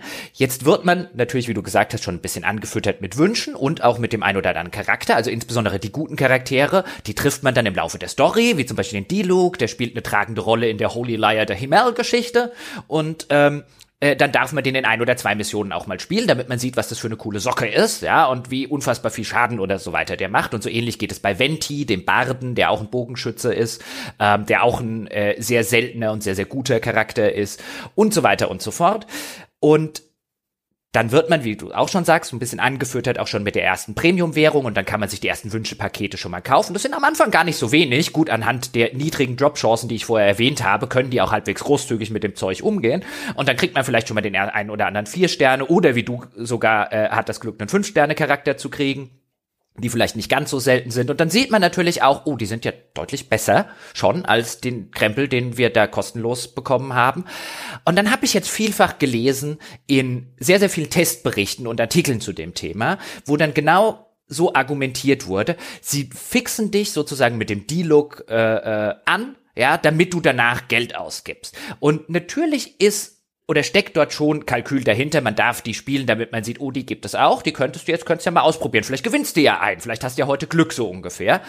Aber ich empfand das gar nicht mal als die perfide Taktik des Spiels, sondern als eine sehr durchschaubare. Mhm. Zumal es mir zumindest so ging, immer wenn ich diese Figuren anspielen konnte, ich bin mit denen nicht vertraut, ich spiele die jetzt das erste Mal im Rahmen einer Story-Mission, ich habe die dann mal kurz ausprobiert, aber da ich mich noch nicht mit ihren Fähigkeiten vertraut gemacht habe, da ich die nicht aufgelevelt habe, da ich die nicht mit Artefakten, also dem, den, den, den Bonuseffekten, Equipment des Spiels ausgestattet habe, war ich mit der Spielweise und so echt nicht vertraut. Also ich stand jetzt nicht da nach der Mission und habe gesagt, boah, ist der gut, den muss ich jetzt dringend irgendwie irgendwie erkaufen. Im Gegenteil, ich habe den zweimal ausprobiert und habe dann wieder meinen Go-To-Charakter genommen, mit dem ich sowieso die ganze Zeit mache. Das finde ich nicht das perfideste. Das perfide ist, und du hast es schon angedeutet, dass das Spiel an jeder Ecke und an jedem Ende deine Progression capped, also begrenzt ja. für eine gewisse Zeit. Und dann hast du deine Charaktere zum Beispiel alle auf Level 20 gebracht und dann hast du gerade mit deiner Hauptparty nichts mehr zu tun. Und dann siehst du aber, es gibt noch diese anderen, die könntest du ja in der Zwischenzeit leveln. Mit denen könntest du ja auch was machen. Die würden dir vielleicht das bringen und das bringen. Das heißt, das Spiel schickt dich die ganze Zeit progressionstechnisch mal wieder vor eine verschlossene Tür und sagt dir, die geht erst in fünf Leveln auf, so Pi mal Daumen. Ähm, das heißt, alles, was du jetzt machst, ist einfach nur gewissermaßen, um die Tür aufzumachen. Aber zumindest mir geht's so. Ich saß dann häufig davor, na, wenn ich jetzt noch vielleicht, ach, jetzt mal gucken, ja, habe ich schon genug für einen Wunsch, vielleicht ist ja ein Charakter drin. Und dieses System, mit eben im Hinterkopf zu haben, ein, die sind sowieso auch im Kampf sehr effektiv, sie helfen dir auch an anderer Stelle. Zum Beispiel, Dialog ist nicht umsonst ein Großschwertnutzer. Mm. Denn was zum Beispiel die äh, Waffen unterschiedlich können, ist, es gibt in der Spielwelt verteilt, gibt es so Erze, die man abbauen kann. Und ähm, am Anfang sind das halt typisches Eisenerz und die werden halt immer quasi geht eine Stufe drüber und eine Stufe drüber und die kann man beim Schmied einschmelzen gegen Gegenstände ähm, mit denen man seine Waffen hochleveln kann. Das heißt, man möchte die eigentlich. Und wenn man da jetzt aber mit einem normalen Schwert draufhaut oder mit einem Bogen drauf schießt oder mit einem Schwert drauf, äh, äh Schwert dran sticht, passiert bis auf die anfänglichen Eisenerze nicht so sonderlich viel. Also die späteren, bei denen ich, ich jetzt bin, die kriegt man so quasi gar nicht mehr klein, außer man hat 100 mal drauf oder so. Ja. Da braucht man eigentlich jemand mit einem Großschwert oder mit einer Keule. Jetzt habe ich eine Keulennutzerin, die hat aber in meiner aktiven Party eigentlich nichts verloren. Alleine die Tatsache, dass ich dauernd die Partyzusammenstellung ändern muss, ja, um auf äh, äh, gewissermaßen, wenn ich an, eine, an, eine, an, einem, an, einem, an einem Pulk voll Erzen vorbeikomme, nervt mich so sehr, dass ich schon längst den D-Look für 20 Tacken gekauft hätte, wenn sie ihn mir denn für 20 Tacken verkaufen würden. Einfach weil äh, ich will jemanden in der aktiven Party haben, der das kann. Aber ich habe keinen. Also doch, ich hätte eine, aber die, die, ist wirklich unbrauchbar. Hast du auch dieses Mädel mit dem Großschwert, mit dem ähm, Goldeffekt? Ich weiß gar nicht, wie der hieß. Geo, ja, ja, die, äh, ja, die, die, äh, ach, wie hieß sie denn? Ich hab's auch vergessen. Ich, die Namen habe ich mir alle nicht gemerkt. Das sind, das sind für mich. Noel. Noel. Die haben sich bei mir nie im Hirn festgesetzt. Ich habe denen einfach Spitznamen gegeben. Hier du, Ah, das, das Feuerbogenmädel, der, der Eisschwerttyp und so weiter. Und, und das geht dazu, viel einfacher. Dazu kommt auch noch, dass im Gegensatz zu, oder was man jetzt denken könnte aus Otto Normalspiel, ja, aber der stärkste Held immer noch unser Anfangsheld ist, haha, am Arsch die Räuber. Ja, der kann nix. Der, der kann gar nichts. Unbrauchbar. ist eine Pfeife. Mhm. Ja, also gut, ich habe schlechtere, also so schlecht wie Ember ist er nicht. Ja, aber das liegt auch wirklich nur daran, dass ich lieber keinen mitnehmen würde als Ember. ähm, äh, aber der ist halt wirklich echt unbrauchbar. Also das ist einer der ersten, den man eigentlich austauschen sollte. Ich habe den aus Pflichtbewusstsein immer in der Party gelassen, weil es ist ja der Held, aber das ist wahrscheinlich einfach bloß eine Dummheit meinerseits gewesen. Ja, und was dann auch noch dazu kommt, ich weiß nicht, ob du es gesehen hast, weil ich habe es im Internet gelesen, wäre wär mir nie aufgefallen, sagt einem das Spiel aus mehr unerfindlichen Gründen nichts. Es gibt ja so ein System, dass je nach Elementzusammenstellung in deiner aktiven Gruppe kriegst du unterschiedliche Boni. Also Aha. wenn du zwei Feuercharakter in deiner Party hast, ja, die verstärken plus, sich. Bekommst du plus 25 Prozent auf Attacke für deine mhm. Party. Das finde ich eigentlich einen netten Aspekt, dass wenn du eben ähm, zwei Feuertypen hast, die beide ihr Feuerelement wirken, dass das praktisch auch noch einen Synergieeffekt gibt und zu diesem ganzen Elementsystem noch ein bisschen noch eine Facette verleiht. Ausprobiert ja. habe ich es aber noch nie. Dafür, dafür war meine Zwanghandlung zu groß. Ich muss eine maximale äh, Vielzahl an Elementen dabei haben. Nee, ich muss dringend einen 25 Prozent Bonus und ich hätte auch noch gerne gerne ähm, den, den Bonus für zwei Windcharaktere, weil ähm, dann verbrauchst du weniger Ausdauer. Ah. Äh, was auch total super wäre. Aber meine, ich habe halt äh, nur eine gute und einen mittelmäßigen Feuercharakter und der andere Windcharakter, den ich habe, ist halt wirklich für den Hintern. Also die kann ich in der Party halt echt nicht gebrauchen. Sykros heißt die, glaube ich. Also die ist wirklich elend. Und auch da wäre jetzt so ein, ich brauche einen guten Windcharakter. Oder ich brauche mhm. einen guten Feuercharakter, mit dem ich den anderen mittelmäßigen Feuercharakter austauschen kann. Und wenn der noch ein Großschwert hätte. Also man sieht, meine Damen und Herren, was ich nur damit sagen will, ist, das viel perfidere ist, dass du an so vielen Stellen ein Interesse daran hast, neue Figuren dazu zu bekommen ähm, und die nur über dieses Gacha-System funktionieren mit einer unglaublich niedrigen Drop-Chance. Also 0,6 Prozent bei, äh, habe ich schon erwähnt, für die 5-Star. Mhm. Charaktere und ich glaube so um die 5% für die 4-Star-Charaktere. Mhm. Und jetzt kommen wir nämlich zu dem Punkt, was kostet so ein Wunsch? Hast du mal nachgeguckt? Ich, äh, ohne Scheiß, ich mein Hirn hat einfach nicht ähm, die ganzen Beschreibungen und die verschiedenen äh, Items und Premium-Währungen. Das sind das ist ja, das gibt ja keine klare Währung, keine klare äh, Kennzeichnung. Es, Primorogen oder glaube ich heißen die Dinger. Ich, das, das Wort hat sich bei mir nie festgesetzt. Ich habe nicht geguckt, was das äh, einzeln kostet. Ich habe das alles komplett ignoriert. Manchmal ist versehentlich, als ich in den unübersichtlichen, verschachtelten Menüs rumgedrückt habe, das Fenster aufgegangen, dass ich doch hier bitte meine Kreditkartendaten eingeben soll. Da hab ich, das habe ich dann lachend geschlossen. ja, es ist, also das Spiel hat Währungen noch und nöcher, ja. da werden wir auch so ein bisschen drüber sprechen. Aber das Spiel hat gewissermaßen eine Premium-Währung, die man nicht im Spiel bekommen kann. Ähm, die heißen Genesis Crystals. Oh. Die kann man kaufen im Shop. Und die kann man dann eins zu eins gegen die, hast du schon erwähnt, die Primo Gems eintauschen. Mhm. Das ist die Premium-Währung, die man im Spiel sich erspielen kann. Die kriegt man für, wenn man äh, äh, Truhen aufmacht, wenn man Quests erledigt, wenn man seine täglichen Aufgaben erledigt. Die kriegt man eigentlich relativ äh, relativ häufig, aber man braucht halt 160 davon, um einen Wunsch zu kaufen. Mhm. So, jetzt überlegen wir mal, wenn ich den Wunsch kaufen will, also mit echt Geld kaufen wollen würde, weil so ein paar hundert werde ich schon brauchen, wenn ich sicher gehen möchte, dass ich zum Beispiel die Luke bekomme.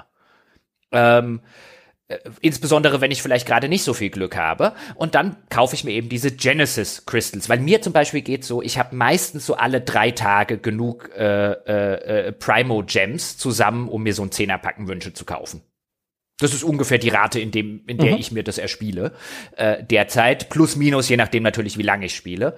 Ähm, jetzt kann ich, und jetzt kommt das natürlich darauf an, welches Paket man kauft, also diese Genesis Crystals, die man im Store kaufen kann. Wenn ich jetzt 1980 davon für, 29, äh, für 32,99 Euro kaufe, bekomme ich noch 260 Bonus. Ich bekomme noch ein bisschen mehr Bonus, wenn ich, äh, wenn das mein erster Kauf ist, aber gehen wir mal vom normalen aus. Mhm. Dann bekomme ich circa 68 äh, Genesis Kristalle und kann die für 68 Primo Gems eintauschen. Und 160 Primo Gems brauche ich für einen Wunsch. Also kostet mich der Wunsch circa 2 Euro irgendwas. Das ist nicht billig. Nee, das ist echt teuer. Oh, Sicher, dass du richtig gerechnet hast? Aha, die Wünsche sind sauteuer in dem Spiel. Und das ist eine der interessant perfiden Sachen. Das Spiel belohnt dich und ich würde jetzt sagen, ich habe vielleicht in der Zwischenzeit, ich habe keinen müden Cent ausgegeben in dem Spiel. Ich habe vielleicht um die, schätze mal 30, 35 Wünsche, so in dem Dreh, hatte ich bislang kostenlos vom Spiel zur Verfügung gestellt. Das heißt, das Spiel hat mir durchaus aus seiner Sichtweite, Sichtweise 70, 80 Euro geschenkt. Hier nimm. Stimmt, das, ja. Das, das Anfüttern ist verhältnismäßig genau. groß. Das füttert dich, wenn du überlegst, wie viel dieses Ding kostet, das füttert dich dick, dick, dick an, weil es weiß, dass es andersrum sozusagen äh, einen dicken Return of Investment bekommt. Offensichtlich, weil es verkauft sich ja wie blöd und ähm, man muss also Hunderte, wenn nicht gar Tausende, und ich meine, im Netz gibt's und auf YouTube gibt's Berichte von Leuten, die Tausende von äh, US-Dollar ausgegeben haben, YouTuber, ähm, um, um alle Fünf-Sterne-Charaktere zusammenzukriegen, also wirklich Tausende von Dollar. Ähm, und die wird man auch investieren müssen, wenn man die alle hat, weil das Spiel natürlich dann auch noch so ein bisschen auf den ganzen Completionist-Aspekt und so weiter eingeht. Also man sollte hier nicht erwarten, ich muss nur ordentlich Zeit reinstecken, dann kann ich mir das alles auch frei oder so erspielen, sondern wenn man halt, abgesehen davon, vielleicht mal den ein oder anderen glücklichen Fünf-Sterne-Charakter äh, äh, zu erwischen, geschweige denn man fünf Sterne äh, äh, Item, also Schwerter oder sonst irgendetwas, wenn man, wenn man da nicht nur mal den, den gelegentlichen Glückstreffer landen will, dann greift man hier nicht nur 50 oder 60 oder 100 Euro in die Tasche, dann greift man hier ein paar hundert Euro oder Dollar tief. ist schön mal Kontakt zu haben mit so einem äh, gut geölten Gascher Free-to-Play Monetarisierungssystem, in das man auch investiert ist. Ich habe sowas beobachte ich in anderen Spielen, sag mal bei sowas Call of Duty Warzone, da ist das vor allem kosmetische Natur. Da, da lache ich drüber. ist mir egal. Ähm, das kann ich super ignorieren. Und hier ist es auch mal ein Spiel, das nicht so ein Mobile-Spiel ist, also praktisch eine, eine obszöne Travestie von Gameplay, sondern es ist tatsächlich ein hochwertig produziertes Spiel mit griffigem Gameplay, wo ich tatsächlich, ähm, ja, wo, wo ich schon verstehen kann, dass Leute dazu animiert sind, hier sich Charakter zu kaufen. Schön mal in der Verwertungs äh, äh, Industrie ein Stück weit als Betroffener, als Spieler, als Teilnehmer drin zu stecken. Das war für mich hochinteressant. Was du vorhin gesagt hast, war für mich auch sehr ähm, ja prägend, das Gefühl vor verschlossenen Türen zu stehen. Das hat, ich habe noch nie erlebt, dass ein Spiel mir so oft sagt, nein, jetzt nicht. Man erkundet die Spielwelt, wie wir es vorhin besprochen haben. Es gibt so viel zu tun. Und man gerät an eine Tür, sprichwörtliche Tür, und das Spiel sagte, nee, da gehst du jetzt nicht rein, da musst du noch einen höheren Adventure-Rang bekommen. Erst ab Level 20 kommst du hier rein oder ab Level 22 oder ab Level 26 oder, oder höher.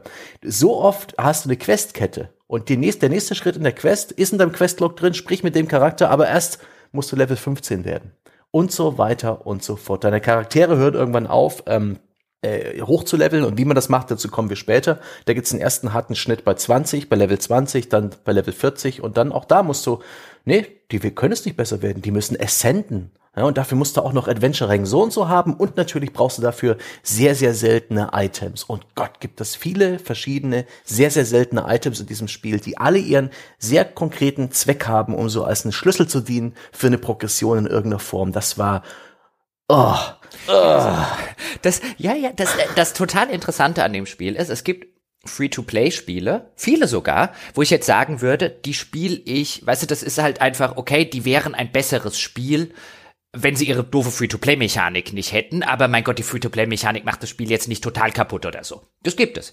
Das hier ist ein Spiel, das die perfideste Free-to-Play-Mechanik und Monetarisierung hat, weil sie sich durchzieht. Also das ist Best Practice in jeder Hinsicht ähm, für, für durch Monetarisierung eines Spiels und, und durch Free-to-Play-Isierung eines Spiels, das ist eher so ein, ein total auf und von, vom Start weg auf Free-to-Play designtes Spiel, bei dem ich mhm. am Ende sage, das macht trotzdem Spaß und zwar sehr viel mir. Echt? Aber, ja, ja, also ich will unterm Strich, ich spiele das jetzt auch weiter. Mir macht das Spaß. Aber was du, was du wirklich sagen musst, ist, wenn wir jetzt über diese Monetarisierung reden, jeder, der auch nur ansatzweise sagt, ich bin vielleicht anfällig für sowas, sollte um Gottes Willen die Finger von dem Ding lassen. Weil und das ist so ein schönes Beispiel.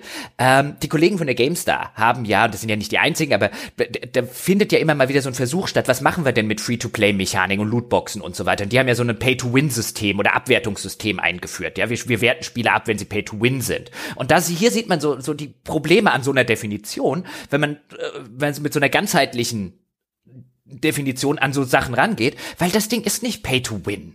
Ja, das ja, natürlich ist es einfacher, wenn man die anderen Figuren hat, aber das Ding hier ist kein, kein Mehrspielerspiel oder so weiter. Es gibt einen Koop-Modus, aber das Ding hat kein kompetitives äh, äh Spiel, und das Einzige, was man sich erkaufen kann, mehr oder weniger, ist im, im Hinblick auf den Win, ist vielleicht Win a little faster oder so. Das, das Problem hier ist kein Pay-to-Win. Das Problem hier ist, dass du süchtig machende Glücksspielmechaniken durch und durch und durch und zwar auf eine Weise hast äh, und auf eine gute Art und Weise, die auch noch das Spiel an eine, an, an den richtigen Schnittstellen unterstützen, also die richtigen aus Sicht äh, des Monetarisierungsmanagers, was du hier einfach sagen musst, das ist wie, als würdest du irgendwie eine Droge empfehlen.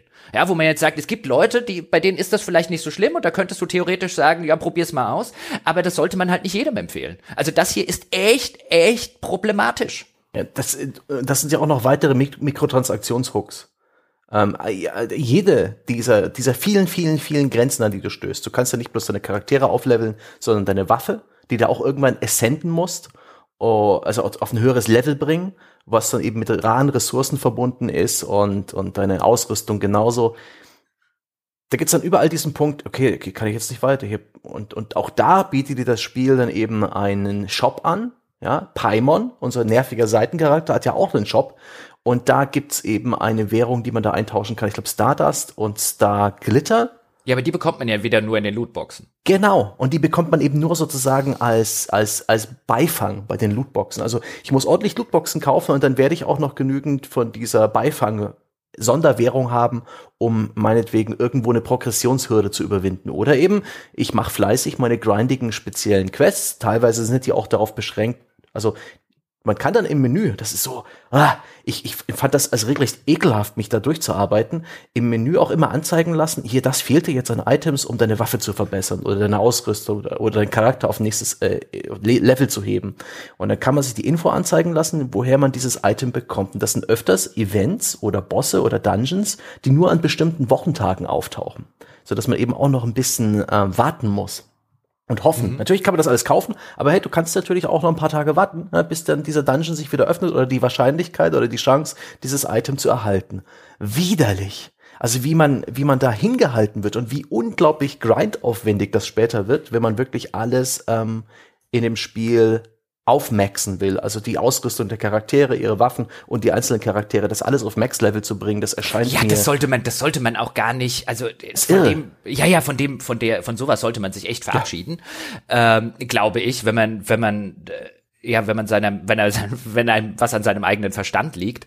Ähm, ja, es ist, ich überlege jetzt gerade, ob ich, ob ich so noch Richtung, ob, ob man dahin, dahin noch eine Runde ähm, mit abbiegen sollte, weil wir haben jetzt ja die ganze Zeit schon über diese Progressionsmechaniken mhm. gesprochen, das können wir gleich nochmal im Detail machen. Eine Sache vorher noch, genau. Mhm. Ähm, denn das eigentlich beste Item, auch das sowas perfides, also es gibt natürlich sowas wie Login-Boni. Also ich meine, da fängt, ja. fangen halt die Best Practices sozusagen der Free-to-Play-Spiele an, weil man will den Spieler dazu bringen, jeden Tag sich in das Spiel einzuloggen und und du hast es ja vorhin gesagt, die täglichen Quests, die beschäftigen dich maximal zehn Minuten inzwischen, weil die einfach sind, weil die schnell gemacht sind. Und das ist krass. Ja? Die zehn Minuten am Tag, die hast du, um dich einzuloggen für den Login-Bonus und um deine täglichen Quests zu machen für, für ja. den Bonus, den du dafür bekommst. Damit holen sie dich rein. Ja? Damit, damit wird der Kunde ja, in, in den Laden gelockt. Äh, genau. Und damit, und dann sprechen wir das an der Stelle an, mit dem, es nennt sich Original Raisin, also wieder eine Ressource im Spiel oder eine Währung, könnte man sagen. Mhm. Davon bekommt man am Tag 120 Stück. 120 sind's, oder? Mhm. Sind's 160, 120. Ähm, und die füllt sich auch im Laufe des Tages wieder auf. So alle 24 Stunden 120 Stück. Und immer, wenn man in einem Dungeon oder bei einem Weltboss oder so, äh, wenn man den gemacht hat und den Schatz dort looten möchte, muss man diesen Original Raisin ausgeben. Zum Beispiel 20 in einem Dungeon vielleicht oder 60 bei einem großen Weltboss. Mhm. Und wenn der leer ist, ist der leer. Und dann muss man entweder 24 Stunden warten oder zumindest so viele Stunden, damit sich genug aufgefüllt haben, damit man das machen kann, was man machen will. Oder man benutzt einen Premium-Gegenstand, um den wiederherzustellen, diesen Wert. Das heißt, du wirst jeden Tag, und das wird garantiert im Endgame relevant, jeden Tag gecapped in dem, was du machen kannst, außer du gibst Geld aus. Ja.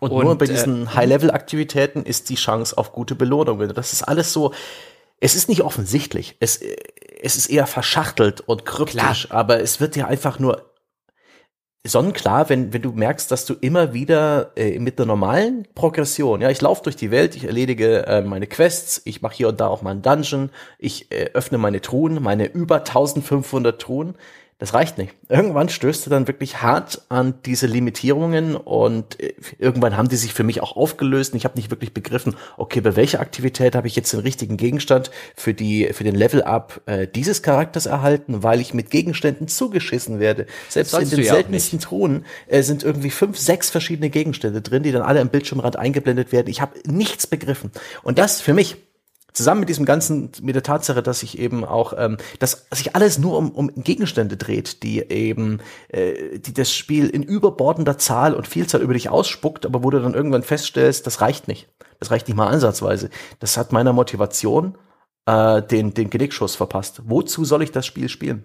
Wenn, die, wenn es egal ist, was in den Schatztruhen drin ist. Wenn ich nicht mehr mehr hingucke, wenn ich einfach automatisch die Vierecktaste meines äh, Controllers drücke, um alles aufzuheben und wirklich den Inhalt der Truhe, der könnte mir egal nicht sein. Es geht eher um diesen trainierten, äh, Endorphinrausch eine Truhe geöffnet zu haben, der dich wahrscheinlich mehr motiviert als mich. Aber die Tatsache, dass da nichts drin ist, was, was Oh, gelegentlich ist schon was. Gelegentlich ist schon mal ein ziemlich cooles Artefakt zum Beispiel drin. Ab und zu habe ich auch eine coole Waffe drin gefunden. Eine Waffe, echt eine brauchbare Waffe in der Truhe ja. in der Spielwelt. Oh ja. Gott, Glück gehabt. Es gibt auch goldene Truhen. Da ja. ist die Wahrscheinlichkeit gar nicht so, gar nicht so gering. Aber natürlich, das Prinzip des Ganzen auf Monetarisierungsseite ist natürlich alles so weit wie geht zu verschleiern ja. insbesondere die wahren Kosten, ähm, so weit wie, möglich zu verschleiern. Das beginnt ja schon dadurch, dass du eben typischerweise hast du erst diese Genesis Crystals, diese Shop-Währung, mhm. die du dann umtauschen musst in die normalen, damit du schon einen Weg dazwischen geschaltet hast. Selbst wenn dieses Spiel sagt, viele Spiele machen dann doch irgendwie eine Umtauschquote von 14 zu 12 oder sowas, ja. damit ja noch verschleiert wird, wie teuer das dann wird. Das ist denen hier anscheinend egal. Ähm, die machen wenigstens noch eins zu eins, aber auch da diese Premium-Währung ist erstmal vorgeschaltet. Dann hast du das Ding, was du dir im Spiel verdienen kannst. Dann hast du irgendwelche Gegenstände, du hast schon gesagt, die du brauchst, um deine Charaktere aufzuleveln. Dann hast du wieder andere Gegenstände, die du brauchst in einer Vielzahl, um deine Waffen aufzuleveln. Dann hast du Auflevel-Gegenstände für deine Waffen und für deine Charaktere und so weiter und so fort. Du könntest theoretisch, würde das Ganze auch problemlos gehen mit einer einzigen Ressource. Du könntest alles Goldstücke nennen, zum Beispiel. Nur dann würde der Spieler mhm. relativ schnell merken, ist dir ansatzweise klar, wie viel Goldstücke ich brauche. Das, das, das, das habe ich ja übermorgen äh, oder in vier Jahren noch nicht zusammen.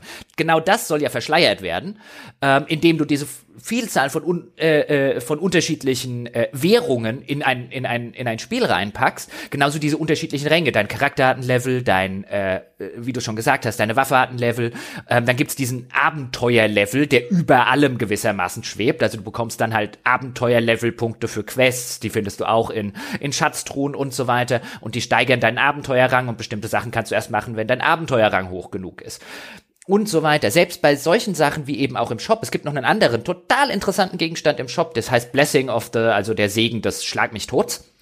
Ähm, der kostet auch nur in Anführungszeichen ein Fünfer oder 5,99 sind es, glaube ich. Und was du bekommst, ist, du bekommst echt viele dieser Primo Gems, mit denen du dir Wünsche kaufen kannst, nämlich 2700 für diese fünf irgendwas. Das ist echt ein echt, echt guter Deal, aber du bekommst sie nicht sofort sondern bekommst für die nächsten 30 Tage jeden Tag, wo du dich einloggst, 90 als dein tägliches Einloggeschenk. Das kaufst du dir. Mhm. Das ist so perfide. Ähm, weil es natürlich, wenn du es eh jeden Tag spielst, gewissermaßen, sitzt du vielleicht davor und sagst, billiger komme ich an die Primo Gems nicht mehr ran. Aber sofort hast du dir einen extrinsischen äh, Motivator gekauft, dich auch an dem Tag einzuloggen, wo ja. du keine Lust gehabt hast, weil dann kriegst du am Ende nicht das, was, wofür du bezahlt hast. Das ist also wirklich, was sie da alles ein. Sie bauen ja wirklich alles ein. Und ich war dann auch, äh, ich habe irgendwo im Netz gelesen, das Spiel geht erst so richtig los ab äh, Adventure Rank 20. Da habe ich mir gedacht, okay, dann spiele ich bis Adventure Rang 20, was auch ungefähr der, der Rang ist, den man braucht, um den ersten Weltboss zu legen. Diesen Drachen, den, den wir schon mal besprochen mhm. haben, der Mondstadt ähm, bedroht und tyrannisiert. Den habe ich auch, das ist ein beschissener Bossfight. Und ähm, also einfach nur nicht, un, einfach uninteressant. Spielerisch ähm, das, sch schwächste Kampf im Spiel den ich bis jetzt da hatte. Da sind die normalen Mobs einfach interessanter und unterhaltsamer. Das war nix. Und ähm, habe ich einfach bis Adventure Rang 20 gespielt. Ich habe auch gedacht, was, was du wohl freischaltest bei Adventure Rang 20. Es gibt da Listen im Netz, aber ich habe das alles, ich habe das, ich habe das naiv spielen wollen. Und bei Adventure Rang 20 ist, wird ein Battle Pass freigeschaltet. Also die gute alte Free-to-Play-Progressionsmechanik, die sich in den letzten Jahren als die goldene Kuh äh, entpuppt hat, wo man eben auch ähm, ja noch einen weiteren Fortschrittsbalken ergrindet, der zeitlich begrenzt ist. Ja, du solltest einen Battle Pass innerhalb des Monats oder wie lange der gilt komplett machen, den man auch noch upgraden kann gegen eine einmalige Gebühr, so dass man viel mehr rausholt an Belohnungen und das ist dann einfach noch eine Stelle, wo man belohnt wird. Und Gott, wie das Spiel eben auf der anderen Seite dich auch überall belohnt. Tägliche Logins, deine Quests machen. Bei jedem Upgrade des Adventure-Rangs holt man sich die Belohnung auf. Man hat so ein Adventure-Handbuch. Da gibt's dann eben Aufgaben, sowas wie äh, Achievements, ähm, die man eben erfüllen muss. Und da gibt's auch eine Belohnung, wenn man das gemacht hat. Und wenn man eine Seite von diesem Adventure-Handbuch geschafft hat, gibt's noch mehr Belohnungen. Natürlich gibt's on top auch noch Achievements, äh, die da kann man sich auch Belohnungen abholen. Dann gibt's einen Posteingang, wo ab und zu man irgendwelche E-Mails bekommt, da sind Belohnungen drin. Und ich habe inzwischen vergessen, wo man den Daily Login-Bonus holt. Da gab's auch Belohnungen. Überall in diesen völlig verschachtelten Menüs sind noch diese Belohnungen versteckt, dass man irgendwie das Gefühl hat, voranzukommen. Aber man kommt nicht voran. Das ist alles ganz furchtbar. Und ich habe deswegen auch wirklich mutwillig ähm, das alles ignoriert und boykottiert. Und werde jetzt auch, und das wird dich hoffentlich ähm, grämen, ja, nach dieser Aufnahme keine Sekunde mehr Genshin Impact spielen und meinen Account mit dem äh, 5-Sterne-Charakter ungespielt lassen, ja. Die arme Mone. Ja. Ach, das grämt mich jetzt nicht. Weißt wenn es der Venti oder der Dialog wäre, dann würde es mich vielleicht so ein bisschen, würde ich dann sagen, gib mal deine Login-Daten. nein, ähm, ich kann das, ich kann das voll und ganz verstehen. Also auf der auf der Geschmacksverstärker-Seite in der Hinsicht. Also wie gesagt, wir haben ja häufig auch schon drüber gesprochen, wenn wir über Lootboxen und so weiter oder über Free-to-Play oder Service-Games äh, gesprochen haben, dieses, dass du dauernd diese extrinsischen Geschmacksverstärker reingewuchtet bekommst. Ich meine, das ist ja dein Ausdruck, den du damals ja dafür erfunden hast. Und ja, das Ding hat Geschmacksverstärker an allen Ecken und Enden. Aber würde ich jetzt sagen, ein Geschmacksverstärker muss nicht per se schlecht sein. Wenn er nämlich ein Core, was wir hier halt haben, im Gegensatz zu vielen anderen dieser Spiele, Spielen ist halt, finde ich, ein Core-Gameplay, was mir echt Spaß macht und was ich echt gerne für sich selbst spiel, spiele, auch wenn keiner dieser extrinsischen Sachen drin ist.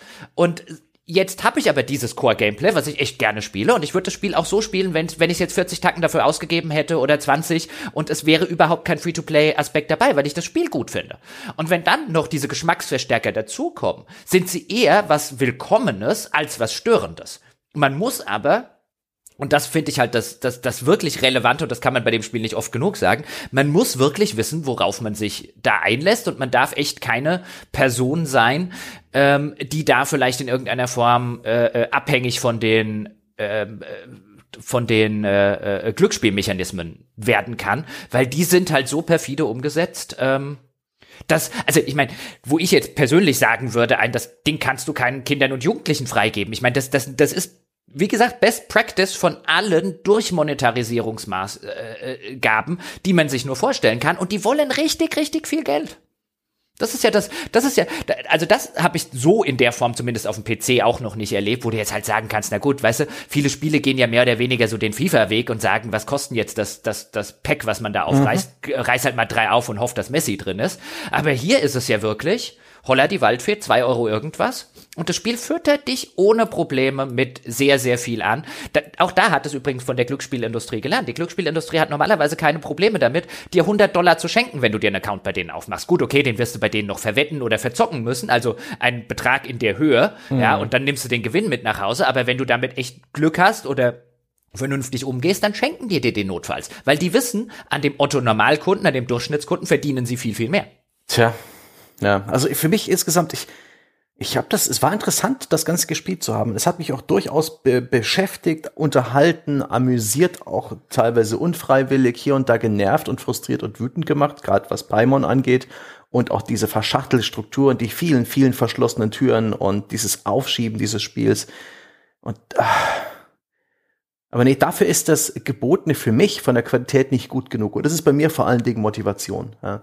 Ein ein Rollenspiel zu spielen, bei dem es egal ist, wenn ich jetzt einen Gegner besiege, wo mein Charakter levelt dadurch, dass ich Items verbrenne, dass ich da konkrete Level-Up-Ressourcen in ihn reinstecke, dass das Level-Up meines Charakters in dem Menü passiert und nicht draußen auf dem Feld, wo ich, wie bei Diablo, jetzt diesen magischen Moment, oder bei World of Warcraft, was ich damals gespielt habe, wo dieser goldene Lichtschein auf meinen Charakter rausfällt, mitten im Kampf und er ist abgelevelt, ja, hochgelevelt. Mit, mit Glückwunsch zum Ding im Chat bei WoW.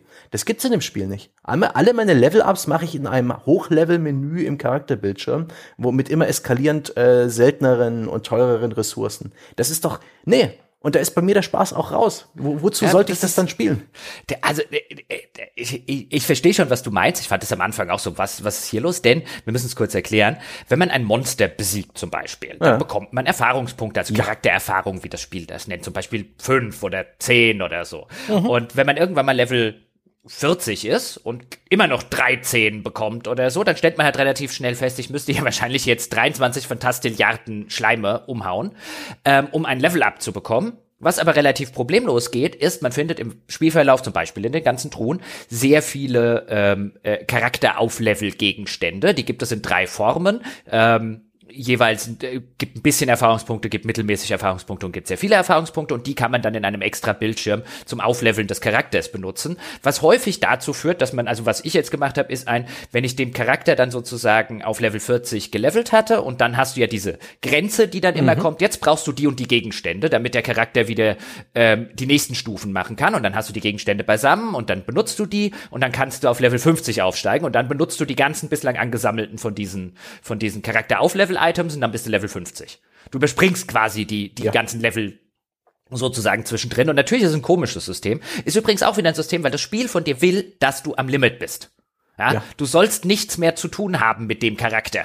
Bis jetzt sozusagen, bis du wieder die Gegenstände hast, damit du den wieder eine Stufe weiterentwickeln kannst und die kannst du gerade noch nicht bekommen. Also sollst du gerade nichts zu tun haben, weil dein Augenmerk soll nicht auf den Charakteren liegen, die du hast, sondern auf denen, die du noch bekommst. Ja. Oder die du bekommen könntest. Und klar, das sind alles diese Sachen, wo man, wo man, wenn man nicht in der Lage ist, da zu sagen, ein, ja, ich weiß, was du hier vorhast, Spiel, aber ist mir gerade egal, ähm, weil mir machst du als Spiel einfach viel Spaß ähm, dann ist das echt, echt nicht das richtige Spiel. Und ich würde gerne hier sitzen und würde gerne sagen, ein, machen Sie einen weiten, weiten Bogen um Genshin Impact und alles, was die Monetarisierung zum Beispiel angeht, muss man das auch sagen. Und unter dem Strich ähm, kann man deswegen schlecht eine Empfehlung aussprechen. Aber es ist halt, wenn man, ich würde halt lügen, wenn ich sagen würde, dass es für die richtigen Leute ein schlechtes Spiel wäre oder, oder äh, keine Empfehlung wäre, weil ich sitze davon, ich spiele das seit ein paar Wochen mit großer, großer Freude. Es ja. tut mir so leid für dich. Ähm, Warum? Es ist ein gutes Spiel. Aber das, du wirst es nie beenden. Es gibt kein. Ja, aber ey, du wirst, ey, irgendwann wirst du dann auf der, an welchem Punkt willst du aufhören, wenn es dir keinen Spaß mehr hat? Was, was ist dann passiert mit all der Zeit, die du investiert hast? Ist es befriedigend, etwas eine Weile zu spielen, bis es nervig oder frustrierend genug ja, ist, es nicht weiter ja, zu spielen? Dann dürfte ich ja gar keine MMOs mehr spielen. Also, okay, das ist jetzt bist, kein ah, MMO. Das ist ein gutes Argument. Du bist deutlich abgebrühter, weil du diese Progressionszeitlupe äh, und Sackgassen durch MMOs schon viel mehr äh, kennst oder diese endlose Progression mit noch hier Ruffarmen und so weiter und so fort. Wobei das ein guter Punkt ist, denn eigentlich muss man sich das vorstellen wie ein Singleplayer-MMO. Ja, schon. Ein Free-to-Play-Singleplayer-MMO. Ein Free-to-Play-Singleplayer-MMO, dass man auch Koop spielen kann. Mhm. Ich meine, wir beide hätten es jetzt probieren können, ähm, haben wir nicht gemacht. Hauptsächlich aus dem Grund, weil ich gar keine Lust hätte, das im Koop zu spielen, um ehrlich zu sein. Weil ich keinen Sinn sehe, das im Koop zu spielen. Im Endgame mag das anders sein, wenn, wenn, wenn große Bosse und so weiter äh, kommen, bei denen man alleine Schwierigkeiten hat. Aber hier ist es wirklich ein, lass mich alleine hier die Welt entdecken und die Welt erkunden. Weil es eine hübsche Welt, es ist eine abwechslungsreiche Welt, es gibt was zu entdecken, es gibt was zu gucken. Drei ähm, Gegnertypen? Naja, ein paar mehr gibt's schon. Aber tatsächlich könnten insbesondere bei den Gegnertypen ein bisschen mehr Abwechslung mhm. hätte im zweiten Gebiet dazukommen können. Da stimme ich dir zu. Es kommt noch ein bisschen was. Ähm, aber da hätte, hätte ein bisschen mehr Abwechslung durchaus da sein dürfen. Und wo sie halt, finde ich, alles liegen lassen, leider Gottes, ist halt bei der durchaus umfangreich vorhandenen Text, Sprachausgabe und so weiter. Also das ist wirklich der Teil, wo man dann sagt, ich weiß nicht, woran es jetzt wirklich gescheitert ist, weil wir haben schon gesagt, die äh, Sprecher sind, verstehen eigentlich ihr Handwerk. Und ja. ja, okay, jetzt war vielleicht eine Regieanweisung bei dem, bei der, bei dem kleinen Fee-Charakter der äh, einem die ganze Zeit auf den Nerv geht, weil teilweise ist sie sogar nett geschrieben. Ich hatte nette Dialoge mit der. Ähm, also nachdem, als ich sie las, ich habe nur schnell genug weggedrückt, damit sie das nicht sagen konnte. Ähm, aber auch der Rest, also es gibt so viel, es gibt so viele äh, Bücher, die man in dem Spiel findet und lesen kann. Es gibt so viele Texte, die auch irgendwo in der Spielwelt verstreut sind, wo man dann irgendwelche Notizen lesen mhm. kann, Anschlagbretter. Es, man kann mit so vielen NPCs in dem Spiel reden und nichts davon ist interessant. Nichts. Es ist, äh, nee, das sind wirklich so Klischees, Versatzstücke, aber da ist, da ist kein, kein Genie, keine Seele, kein, kein, kein Funken, der das Ding irgendwie, äh, sie, die Welt, die hat ja auch einen Namen. Moment, ich hatte das hier irgendwo aufgeschrieben, irgendwas mit Y und T. Tevet. Tevet. Tevet. T-E-Y-V-A-T. Das ist eine der generischsten Fantasy-Welten, in der ich jemals gewesen bin. Es ist einfach, das hat für mich keinen großen Wiedererkennungswert, liegt vielleicht auch ein bisschen am Stil, aber ähm, nee, auch die, es gibt ja auch viele Leute mit, man kann nicht mit jedem NPC sprechen und gerade die Städte und die Dörfer der Spielwelt, die sind dicht bevölkert und das ist aber einfach, nee, es ist nicht interessant. Es ist, es, es, es macht die Spielwelt nicht interessanter. Ich habe nicht das Gefühl, dass hier irgendwie eine, eine dichte, übergeordnete Lore veranstaltet wird, wie es zum Beispiel in einem in einem Skyrim der Fall ist, wo man eben auch, wo, wo die Bücher über Dinge schreiben, die in der Welt sich befinden und da passieren und irgendwie da habe ich das Gefühl, es passt alles nicht so richtig zueinander, es ist nicht interessant genug. Aber ach, das ist vielleicht auch ein Stück weit Lost in Translation und es war sicher nicht äh, anders als bei ähm, Pay-to-Play, ja, den guten alten Rollenspielen, wo man äh, seine 50, 60 Euro Eintritt zahlt und, und dann so lange spielt, bis man sie durchgezockt hat, war sicherlich, sicherlich auch nicht im Fokus der Entwickler da jetzt allzu viel äh, Lore mit reinzukippen oder ja, richtig doch, Wert offensichtlich, auf zu geben. Offen, offensichtlich schon so viel, wie sie reingekippt haben. Also, ja, sie haben es halt irgendwie gemacht, weil sie der Meinung waren, das gehört dazu, aber sie haben sich das, da, da, da steckt für mich kein größere, größere Gedanke dahinter, kein Lead-Autor oder Story-Autor, keine, keine Bibel, die die Lore dieser Spielwelt formt, nee, sondern eher so eine Art pflichtbewusster Kopierbereitschaft. So, ich ja, hab's gesagt.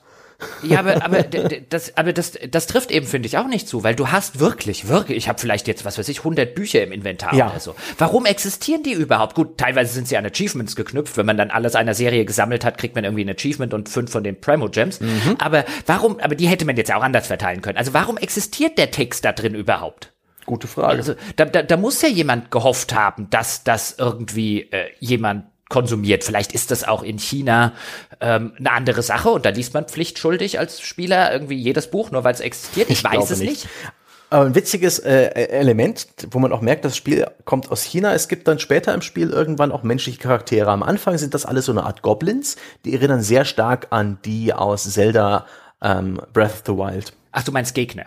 Gegner, ja. Nicht Charaktere. Charaktere Ge Gegner, menschliche Charaktere, genau. ja. Und die, ähm, ich, weiß glaube ich, Boglins oder wie hießen die bei ähm, bei Zelda? So Goblin-artig, ähm, also ja oder Ogre ähnlich. Die die zerplatzen dann auch, wenn man sie besiegt hat.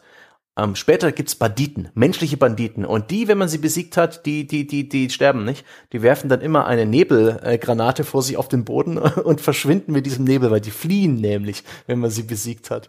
Und da habe ich mir gedacht, ach, chinesisches Spiel. das, das finden die Zensoren gut. Aber ich finde an, an vielen Stellen ähm, ist es, hat das Charme, das Ganze. Ich meine, das kommt ja. noch dazu und das, das erklärt vielleicht auch so ein bisschen, wenn jetzt manche davor sitzen, die es noch gar nicht gespielt haben, wieso kann, wieso findet der Jochen das irgendwie, das klingt doch total generisch. Das, also die ganze Welt hat Charme, finde ich. Die ja. ist, die ist generisch insofern, dass, also es sieht aus wie die 0815 Fantasy-Welt und Grün und Bäume und so weiter. Und, äh, ach, da hängen auch Apfel am Apfelbaum, wie bei Zelda und all dieses Ganze. Aber man findet sich schnell zurecht und sie hat immer mal wieder wirklich einen schönen Charme. Der eine ja. Charakter zum Beispiel, mein Lieblingscharakter ist Bennett den ich habe, so ein Vier-Star-Charakter, den ich hatte. Der hat leider Gottes das Problem, offensichtlich von einer Frau vertont zu werden, die klingen soll wie irgendwie so ein, so ein zwölfjähriger Junge. Und ich hasse ja sowas, echt. Also, dann hol dir für die paar Zeilen Dialog verdammt noch mal einen zwölfjährigen Jungen oder so. Hm. Das kann ja jetzt echt nicht so schwer sein. Ähm, aber, und, und, und Bennett ist offensichtlich Anführer des Bennys Adventure Teams, das aus ihm selbst besteht. Ja, und aber er hofft immer, dass noch neue Leute dazukommen. Und er hat also die, die, die haben immer so Idle-Animationen, also so Dinge, die sie mhm. machen, wenn du eine Zeit lang nichts gemacht hast. Die sind teilweise echt super. Und ähm, äh, Benny hat zwei Sachen, nämlich entweder macht er, ruft er laut Bennys Adventure Team Assemble und dann steht er so da und reißt die Faust und dann sieht er, dass keiner kommt und dann mal so, oh, oh not. Oh. So ein armer Kerl. Und die zweite ist, dass jemand von hinten ihm einen Stein an den Hinterkopf wirft. Das, das ist okay, den kannte ich jetzt wieder nicht. Das ist okay. Ja, das hat so seine Momente und seine Details. Ja. Aber wenn wir schon bei Idle sind und Co., ähm, meine Fünf-Sterne-Mone oder wie die heißt, die ich jetzt auch oft benutze, weil sie gut ist, die bimmelt. Ununterbrochen. Ganz uh. leise. Und das ist, gibt auch noch ein paar andere Charaktere, die, die haben einen Soundeffekt. Ich weiß nicht, was die Entwickler sich dabei gedacht haben, aber das ist unerträglich. Das, das ist ein Grund dafür, nicht ähm, jemanden anderen Charakter zu benutzen, während man eben nicht gerade kämpft, während man einfach die Spielwelt sich anschaut, weil das ist, das geht überhaupt nicht. Unerträglich. Okay. Ne, ich habe meine meine Fischl, also meine Elektrobogenschützin, mhm. äh, wenn die ihren äh, wenn die ihren Spezialmove macht, dann verwandelt sie sich in ihren Elektroraben und macht so Elektroflächenschaden. Und dann sagt ihr Elektrorabe irgendwas so, äh, und das Ende ist auf jeden Fall Main Fräulein. Mein Fräulein? Nee, Main Fräulein. ja, das ist ganz wichtig, Main Fräulein. Main, oh, das natürlich. ist so toll. Das feiere ich auch immer. Also falsch ausgesprochenes Deutsch in diesem Spiel ist echt immer ein Grund zu feiern. Ach Gott. Ach Gott, dieses Spiel. Ach, ich, wie gesagt, ich mag es. Äh, ich kann aber auch voll und ganz verstehen, wenn man es zum Beispiel aus den von dir genannten Gründen irgendwie ablehnt, äh, beziehungsweise nicht mag, weil es, also ich glaube, das ist die Sorte Spiel, die unter anderem deswegen, weil es jetzt sehr erfolgreich ist, die uns in Zukunft aber noch echt weit, weit oder noch echt bevorstehen werden, nämlich ähm, erstens, also ich meine, das wird auch in China garantiert als ein Best Practice angesehen werden. Ich glaube, das dürfte, wenn es nicht der größte Release eines chinesischen Spiels aller Zeiten war, dürfte es ziemlich nah dran sein, also was die Nutzerzahlen mhm. und den Umsatz und es, so weiter äh, angeht. Profitiert, denke ich, auch sehr stark von äh, der Pandemie. Das ist genau das, was die Leute gerade brauchen, in Anführungszeichen. Das kostet erstmal nichts, man kann da richtig viel Zeit reinstecken, man hat jeden Tag was damit zu tun. Äh, Gerade jetzt im November-Lockdown, hervorragend, ja. Äh, Genshin Impact, da ist schon mal eine Stunde am Tag verbrannt. Ja, aber Genshin, Genshin Impact macht so ein paar Sachen ganz interessant, insofern, dass es dir für ein Free-to-Play-Spiel erstaunlich viel Spiel auf erstaunlich hoher Produktions- und auch Game Design-Qualität ja. liefert, dass du nicht bezahlen musst. Das muss ich zähneknirschend ah. eingestehen. Das ist das bemerkenswert. Ist, so gleichzeitig aber, und ich, ich finde, das ist das, das ist das ganz interessant. Vielleicht ist das die neue Sorte. Das wäre so eine Theorie, die ich jetzt einfach mal in den Raum stellen, ja, und die man auch gerne nachher bei uns im Forum oder wo auch immer diskutieren kann, ist, ist das die neue Ebene Free-to-Play-Spiel, die nämlich sagt, das Ganze ist ja nicht geboren aus äh, irgendeinem Altruismus, wo jemand äh, äh, da saß, ob jetzt in äh, Deutschland, den Vereinigten Staaten oder in China und sagt, dann geben wir den Leuten doch erstmal ganz viel kostenloses Spiel für ihr Geld und ganz tolles dann kommen sie gerannt, sondern das wird wahrscheinlich der Punkt gewesen sein, je, je besser das Spiel ist, ja, desto mehr kriegen wir das raus und desto mehr kriegen wir es vielleicht auch angefeatured auf äh, bei Twitch und äh, bei den ganzen YouTubern, wo es ja total eingeschlagen hat. Ähm, je besser funktioniert das. Ähm, und ein, wir wollen die gar nicht monetarisieren. Wir wollen auch vielleicht, es gab ja immer so diese, diese Unterscheidung, so die kleinen Fische, die mittleren Fische, die großen Fische und wie sie nicht alle heißen. Wir wollen nur die Wale. Das wirkt wie ein Spiel mhm. für mich, das nur die Wale will. Ja. Und das bereit ist, den Nicht-Walen erstaunlich viel für, wie gesagt, aus der Sicht des Spiels, erstaunlich viel Spiel und erstaunlich viel Gegenwert im Hinblick auf äh, Lootboxen und auf seine eigenen Mechaniken kostenlos vor die Füße zu klatschen, weil sie wissen, dass sie keine Ahnung, für tausend kostenlos Spieler, ja, die das alles nicht zu schätzen wissen sozusagen, reicht ihnen der eine Wahl in ihrem Modell. Ja, sicherlich. Ich, ich kann mir vorstellen, dass es Menschen gibt, die haben, das ist ja der, die, die Goldgrube für die äh, Free-to-Play-Industrie, die ähm, geben ohne mit der Wimper zu zucken so lange Geld aus, bis sie halt irgendwie ihre 100 Prozent haben. Die, die, die, die betrifft das nicht. Die können sich das unter Umständen leisten, vielleicht auch nicht, das weiß der Spielbetreiber nicht, aber das ist ihnen offensichtlich auch egal. Und ich kann mir vorstellen, dass es das passiert, dass es jemanden gibt da draußen, äh, vielleicht auch, vielleicht sogar unter unseren Hörern, er, er möge sich bitte melden, das fände ich hochinteressant, ähm, der halt diesen wie Dalak, Dalek, D-Look? D-Look. D-Look, der den dringend haben will. Ja, jetzt nachdem du ihn auch angepriesen hast und so lange Wünsche kauft, bis der D-Look droppt. Und wenn's äh, 3000 Euro sind die mag es geben, wobei ja das perfide eben an solchen Mechaniken ist, dass es letztlich nicht darum geht, kann sich das jemand leisten oder kann sich das nicht jemand leisten, ähm, sondern dass die Mechaniken auf einer so äh, auf, auf einer psychologisch äh, so anderen Art und Weise funktionieren, dass sie sich einfach nur an die Leute richten, ja, die da halt einfach nicht die entsprechenden Inhibitationen äh, äh, eingepflanzt oder chemisch oder wo auch immer das herkommt, besitzen, sondern da geht es einfach nur darum, wir wollen quasi unsere Wale sind die Leute, ja, die wir mit genau diesen Sachen, die wir vorhin mhm. besprochen haben, anfixen. Mir, dem, dem Entwickler ist egal, ob der sich das leisten kann oder nicht. Wäre es ihm nicht egal, würde er nicht solche Methoden benutzen. Weißt du, das ist wie die Glücksspielindustrie. Denen ist egal, ob der Glücksspielabhängige ähm, sich das leisten kann oder nicht. Weil wäre es ihnen nicht egal, würden sie nicht solche Automaten bauen. Ja, ja, ja. Ähm, das ist, das ist da eine relativ klare Sache, was hier, wer, wer hier der Schäbige ist und wer hier wen ausnutzt. Ähm, aber ich finde ich finde es halt echt interessant, inwiefern ähm, und, und, und zu welchem Grade die das hier professionalisiert haben. Auch zum Beispiel im Hinblick auf die ganzen Streamer und YouTuber, die ich schon erwähnt habe. Das Ding ist ja sowohl bei Twitch als auch sehr teilweise sehr bei YouTube durch die Decke gegangen. Da gab es ja einen ganz bekannten Content Creator bei YouTube, wie er sich selber genannt hat, der in der Zwischenzeit ähm, äh, seinen Account stillgelegt hat, in dem mehrere tausend US-Dollar sich befanden haben und irgendwie ein, ein weinendes Video aufgenommen hat, in dem er sich geschämt hat, dafür so viel Zeit und Geld in dieses Spiel investiert zu haben, weil es ja so ein perfides äh, Geschäftsmodell habe und jetzt investiert er weiter Zeit in das Spiel. Egal, das soll hier nicht zur, zur Debatte stehen, aber ähm, dem seine Videos hatten hunderttausende, teilweise millionenfache Aufrufe. Und das war halt wirklich so ein, wo finde ich das und das und wo farme ich am effektivsten dies und dies, also diese, diese typische Content Creation Maschine, die dann bei YouTube unter anderem anläuft, wenn so ein Spiel veröffentlicht wird und durch die Decke geht, weil dann plötzlich alle Leute wissen wollen, wie geht das, wie läuft das am effektivsten und so weiter. Und da gibt es natürlich auch immer die Content Creator und der hat wirklich diese Tausende von Dollar investiert, der hat ja, der hat Gewinn gemacht mit dem ganzen Spaß, für seine Videos hat er immer noch mehr Geld gekriegt, mhm. als er dort reingepumpt hat, aber er dachte, er muss die investieren ähm, um auch die ganzen Five-Star-Characters zu haben, damit er natürlich dann auch über die Guides machen kann, erklären kann, welche äh, davon sind gut und welche sind nicht gut. Aus seiner Sicht verstehe ich das auch. Aber jetzt ver versetze ich in die Sicht der Entwickler.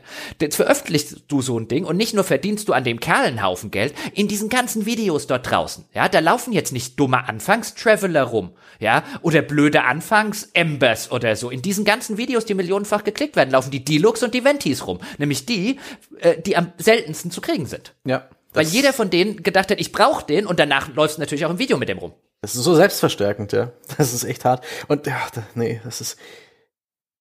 Das kann man den Leuten ja auch nicht. Das ist, ähm, das steckt einfach in uns drin. Der der, der sich nicht leisten kann, der Free-to-Play-Spieler, der will halt auch sehen, wie das Endgame, wie High-Level-Gameplay aussieht. Das ist bei allen as-a-Service-Spielen nicht anders.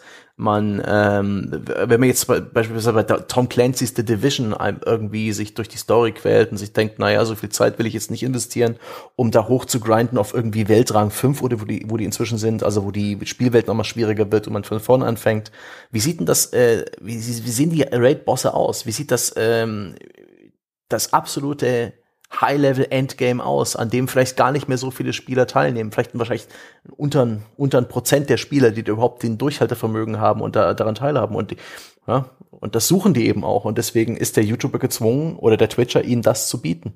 Und auch incentiviert, das Geld auszugeben. Und das ist schon krass. Ja, zumal es ja eine Betriebsausgabe ist. Ja, kann er von der Steuer absetzen. Und vielleicht sogar ja. noch einen Affiliate-Link in die, in die Beschreibung packen, obwohl ich nicht weiß, ob es ein Affiliate-System gibt für Genshin Impact, aber ja, das ist halt, ach Gott. Und das macht's, äh, das schreckt mich halt so ab bei diesen Spielen. Die äh, schon allein as-a-Service-Games, die lange nicht so schlimm sind wie hier diese Free-to-Play-Spiele, Gacha-Spiele, über die, wo wir heute eins vor uns haben, schon die mit ihrem Zeitinvest, was man da reinstecken muss und diesem Gefühl, etwas zu verpassen, wenn man es liegen lässt. Und das ist eben etwas, was alle Leute äh, vor sich haben, wenn sie jetzt mal in Genshin Impact reinspielen Durchspielen so richtig gibt's nicht. Man kann mit ein bisschen Geduld sicherlich die Story-Quests alle durchspielen, aber das ist es nicht wert. Die Story des Spiels ist nicht kein Grund, das Spiel zu spielen. Aber man, wie es sich anfühlt, wie es aussieht, diese Spielwelt äh, zu erkunden, diese vielen, vielen Truhen zu finden und irgendwie ein nettes, netten Hormonrausch zu haben, das ist schon cool. Aber die, die Gewissheit, dass das irgendwann muss man es zur Seite legen, un, unbeendet nur angespielt, wie so ein so ein halb wie so ein halb gegessenes Butterbrot, was man dann einfach ne, neben sich auf den Schreibtisch legt oder und dann einfach nicht mehr weiter isst und vertrocknen lässt. Oder das halb getrunkene Bier. Ja gut, also das gibt's ja nicht. Also bei mir das, nicht. Also ich werde dieses also, Bier jetzt halb getrunken Genshin Impact stehen lassen, schal werden lassen und ähm, ja, viele Wochen wird es als Mahnmal noch in meinem Hirn rumstehen, ungetrunken, längst Fahrt und ähm, und das war's. Und das ist halt irgendwie, es gibt keinen eleganten Ausweg aus solchen Spielen. Das finde ich das Ärgerliche daran. Ein Spiel mit, mit Singleplayer oder auch auch wenn es auch ein bisschen offener ist, vielleicht auch as a Service Anleihen hat, wenn das ein Ende hat, ein, ein Moment, wo du es durchgespielt hast und dann vielleicht noch diesen Punkt, wo du es 100%et hast, du kriegst deine komisches Achievement, deine Platin-Trophäe, vielleicht noch ein kleines Goodie von den Entwicklern, irgendwie ein besonderes Kostüm, das ist toll. Das sind diese Momente, wo man das einfach loslassen kann. Und, und man hat das Gefühl, das ist der richtige Zeitpunkt. Man hat sich das verdient, man hat was erreicht, man hat den Gipfel erklommen. Es geht in allen an, es geht in alle Richtungen nur noch bergab. Du bist auf dem Peak. Und das verweigern der Spiele dieser Art. Und das finde ich, das, damit komme ich nicht klar. Und deswegen kann ich auch eigentlich nicht dazu raten, das, das überhaupt auch nur anzufangen. So. Weil irgendwie in mir, das ist einfach, dass die, darin Zeit zu investieren, in etwas, in eine, in einen Bergpfad, der immer steiler wird, wo niemals ein Gipfel kommt. Nein, nein, Sir, und ich habe World of Warcraft gespielt. Du gehst angeln. Ich, ja, ich, äh, Angeln ist praktisch das. Wann ist ein Angeln durchgespielt? Das ist, das ist eigentlich, das ist praktisch eine vertikale Wand, in, in der ich äh, mich einfach nur festhalte, um nicht weiter nach unten zu rutschen. Ist angenehm demütigend.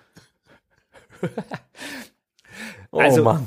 Aus den, aus den vorher schon genannten Gründen fällt es mir auch schwer, das jetzt im Rahmen eines solchen Podcastes zu empfehlen. Und grundsätzlich müsste man sagen, vor so perfiden Spielen, die offen, so, so offensichtlich und gleichzeitig so subtil und, und, und, und, und, und heimtückisch sich eben an genau die Leute wenden, die eben nicht in der Lage sind, sich dagegen so richtig zu wehren. Eigentlich müsste man da von vornherein sagen, nein, nein, nein, nein, nein, weg, weg, weg, weg, weg. Aber wie ich schon vorher sagte, ich würde lügen, wenn ich sagen würde, das sei ein schlechtes Spiel oder ich hätte keinen Spaß dran gehabt, im Gegenteil. Und ähm, letztlich sind wir alle selber groß und müssten, müssen alle selber entscheiden, ob äh, es eine gute Idee ist, für den Einzelnen sowas anzufassen oder auch nicht. Ich würde jetzt keine, keine Geldempfehlung aussprechen aus dem Grund, aber es kostet ja sowieso nichts. Ich würde definitiv sagen, soll, die Sorte Spiele sollten und müssten ab 18 sein. Ähm, aber ich habe es auch schon zwei Freunden empfohlen. Das sind jetzt halt Freunde, bei denen ich äh, nicht glaube, dass sie jemals in die Schwulität geraten würden, da irgendwie 3000 Euro auf das Spiel zu werfen. Ähm, da würde ich auch schon aufpassen, wem ich das dann privat in, im, im privaten Kreis empfehlen würde. Aber ich finde es halt ein wirklich ungewöhnlich gutes Spiel, gerade für ein Free-to-Play-Spiel. Und das macht mir nach wie vor Spaß. Ich werde es auch weiterspielen. Ich werde es wahrscheinlich weiterspielen, bis Assassin's Creed erscheint und dann, ähm, weißt du, wenn ich sowas eine Woche nicht gespielt habe, dann ist es aus den Augen, aus dem Sinn, weswegen es sowas wie Login-Belohnungen und so weiter ja überhaupt erst gibt. Ähm, äh, so weit wahrscheinlich schon und dann zumindest noch mal irgendwann in die in die neuen Regionen oder so oder mal weiter, wenn es ein paar Patches irgendwie hinter sich hat. Ich finde es ein echt echt bemerkenswertes Spiel und ich bin sehr sehr gespannt, ob und inwiefern das so ein bisschen Wegbereiter für die Zukunft sein wird. Ähm, und ich weiß nicht, ob ich dann die Vergangenheit lieber mag oder die, oder die Zukunft. Also solange, solange solche Systeme, ich meine, da sind wir wieder in der alten mhm. Diskussion, solange solche Systeme, wie sie Genshin Impact hat, halt die hierzulande legal sind. Und es, weißt es gibt ja auch keine, keine Obergrenze, die das Spiel in irgendeiner Form hätte, zumindest hätte ich jetzt keine gesehen, ähm, was so Geld ausgeben und so weiter angeht oder Wünsche pro Tag oder sonst irgendwas. Also solange das hier alles äh, äh, unreglementiert und, und legal abläuft, ähm, wird das wahrscheinlich eher noch eher noch schlimmer werden. zumal zumal es finde ich ja das coole dran. Also mein ich hätte ja mal so einen Blessing, also was ich vorher erwähnt habe, dieses Ding, wo du jeden Tag diese 90 Kristalle kriegst. Das hätte ich ja mal gekauft. Mhm. Ähm, um auch was gekauft zu haben in Vorbereitung für die Folge und mir zumindest professionell genug vorkommen, dass andere geben Tausende von Dollar aus und ich bin immer noch Free-to-Play-Nutzer. Ah, Wäre ich mir zumindest semi-professionell vorgekommen, aber dann klicke ich da drauf und dann äh, akzeptieren die ja wirklich nur Kreditkarten. Ja. Die machen sich gar nicht mal rum mit PayPal oder so. Nee, ist auch ein, äh, ein eigener Client. Also die wollen 100% für der Kohle haben. Die hast du jetzt im äh, auf dem PC, nicht bei Steam oder so, wo du mit Steam bezahlen könntest, wenn das so wäre. Nee, die wollen, die wollen keine 30% abgeben. Und die wollen deine Kreditkartendaten. Ja. Und dann habe ich gedacht, hatte ich, hatte meine Firmenkreditkarte, ja, hatte ich in der Hand. Und dann habe ich gedacht, na, der André, ja, neulich schon bei der Penisverlängerung lange Diskussionen, ja, und jetzt machen wir halt lieber mal nicht, ja. weißt du, bevor er wissen will, warum, warum irgendwelche Chinesen hier irgendwie 40.000 mhm. Dollar. Wie, wie läuft's eigentlich mit der Penisverlängerung? Ich habe gehört, bei den Operationen, ja, der wird ja gar nicht länger, er hängt bloß einfach tiefer und die effektive Länge ist äh, vergrößert, aber das ist doch unansehnlich, ja. Wie kommst du, wie kommst du damit klar? Ah, ich habe jetzt Rückenschmerzen. Außerdem war das Andres Verlängerung. Ach so. Ja. Warum hast du dann Rücken? Ach, okay. Ähm, ich habe ja keine Rücken. Also, also hätte ich, wenn, ähm, äh, ich glaube, das ist ein guter Zeitpunkt, um. Äh, der beste den, Zeitpunkt. ja, der, der einzige Zeitpunkt. Meine Damen und Herren, das äh, soll es gewesen sein mit unserer Besprechung von Genshin Impact, dem besten, vielleicht besten, interessantesten und auf jeden Fall perfidesten Free-to-Play-Spiel, das ich je gespielt habe oder zumindest seit Jahren gespielt habe. Ich kann mich an kein anderes erinnern. Wenn Ihnen diese Folge gefallen hat oder wenn Sie andere Folgen hören möchten oder wenn Sie generell mal mehr hören möchten, was wir so alles zu machen haben, der Sebastian, der André und ich und dann auch noch der Dom und der Wolfgang und wie sie nicht alle heißen, dann sollten Sie mal vorbeischauen auf gamespodcast.de slash Abo. Dort können Sie nämlich Abonnent unseres kleinen, aber hoffentlich feinen Spielepodcastes werden und ab fünf Dollar pro Monat das volle Spieleprogramm genießen mit äh, ganz vielen brillanten Inhalten. Und wenn Sie das bislang immer noch nicht gemacht haben, ja, ich weiß, es gibt noch den ein oder anderen von Ihnen dort draußen, der schleppt das jetzt seit Jahren mit sich rum. Und ja, wir haben alle unser Päckchen zu tragen, aber dieses Päckchen könnten Sie einfach mal ablegen. Geben Sie sich einen Ruck, Sie werden sich viel, viel freier fühlen. Wäre übrigens auch schön, wenn Sie sich frei genug fühlen würden, um mal auf unserer Homepage vorbeizuschauen unter gamespodcast.de, bei uns im Forum über diese Folgen, über andere Folgen mit dem weltbesten Besetzung äh, eines Spieleforums, die es äh, auf der ganzen Welt so G Klammer auf TM, Klammer zu. Ähm, mit denen können Sie sich da auf jeden Fall unterhalten über dieses Spiel, über andere Spiele, über Free-to-Play im Allgemeinen, über Spiele im Allgemeinen, forum.gamespodcast.de. Ebenfalls schön wäre es, wenn Sie mal kurz vorbeischauen würden bei iTunes, nicht weil wir iTunes so toll finden, sondern weil wir es total toll finden, wenn Sie uns dort die verdiente, die absolut redlich verdiente 5-Sterne-Wertung geben würden, vielleicht noch ein paar warme Worte in Form einer Rezension dazu schreiben, warum wir und niemand sonst der beste Spiele-Podcast der Welt sind. Damit wäre es das, glaube ich, auch gewesen mit all den Dingen, die André sonst am Ende einer solchen Episode vor sich hin brabbelt. Da bin ich normalerweise schon auf, auf dem Klo. Das mache ich jetzt direkt im Anschluss und wir hören uns wieder am nächsten Sonntag oder bei einem unserer Bäckerformate. Bis dahin.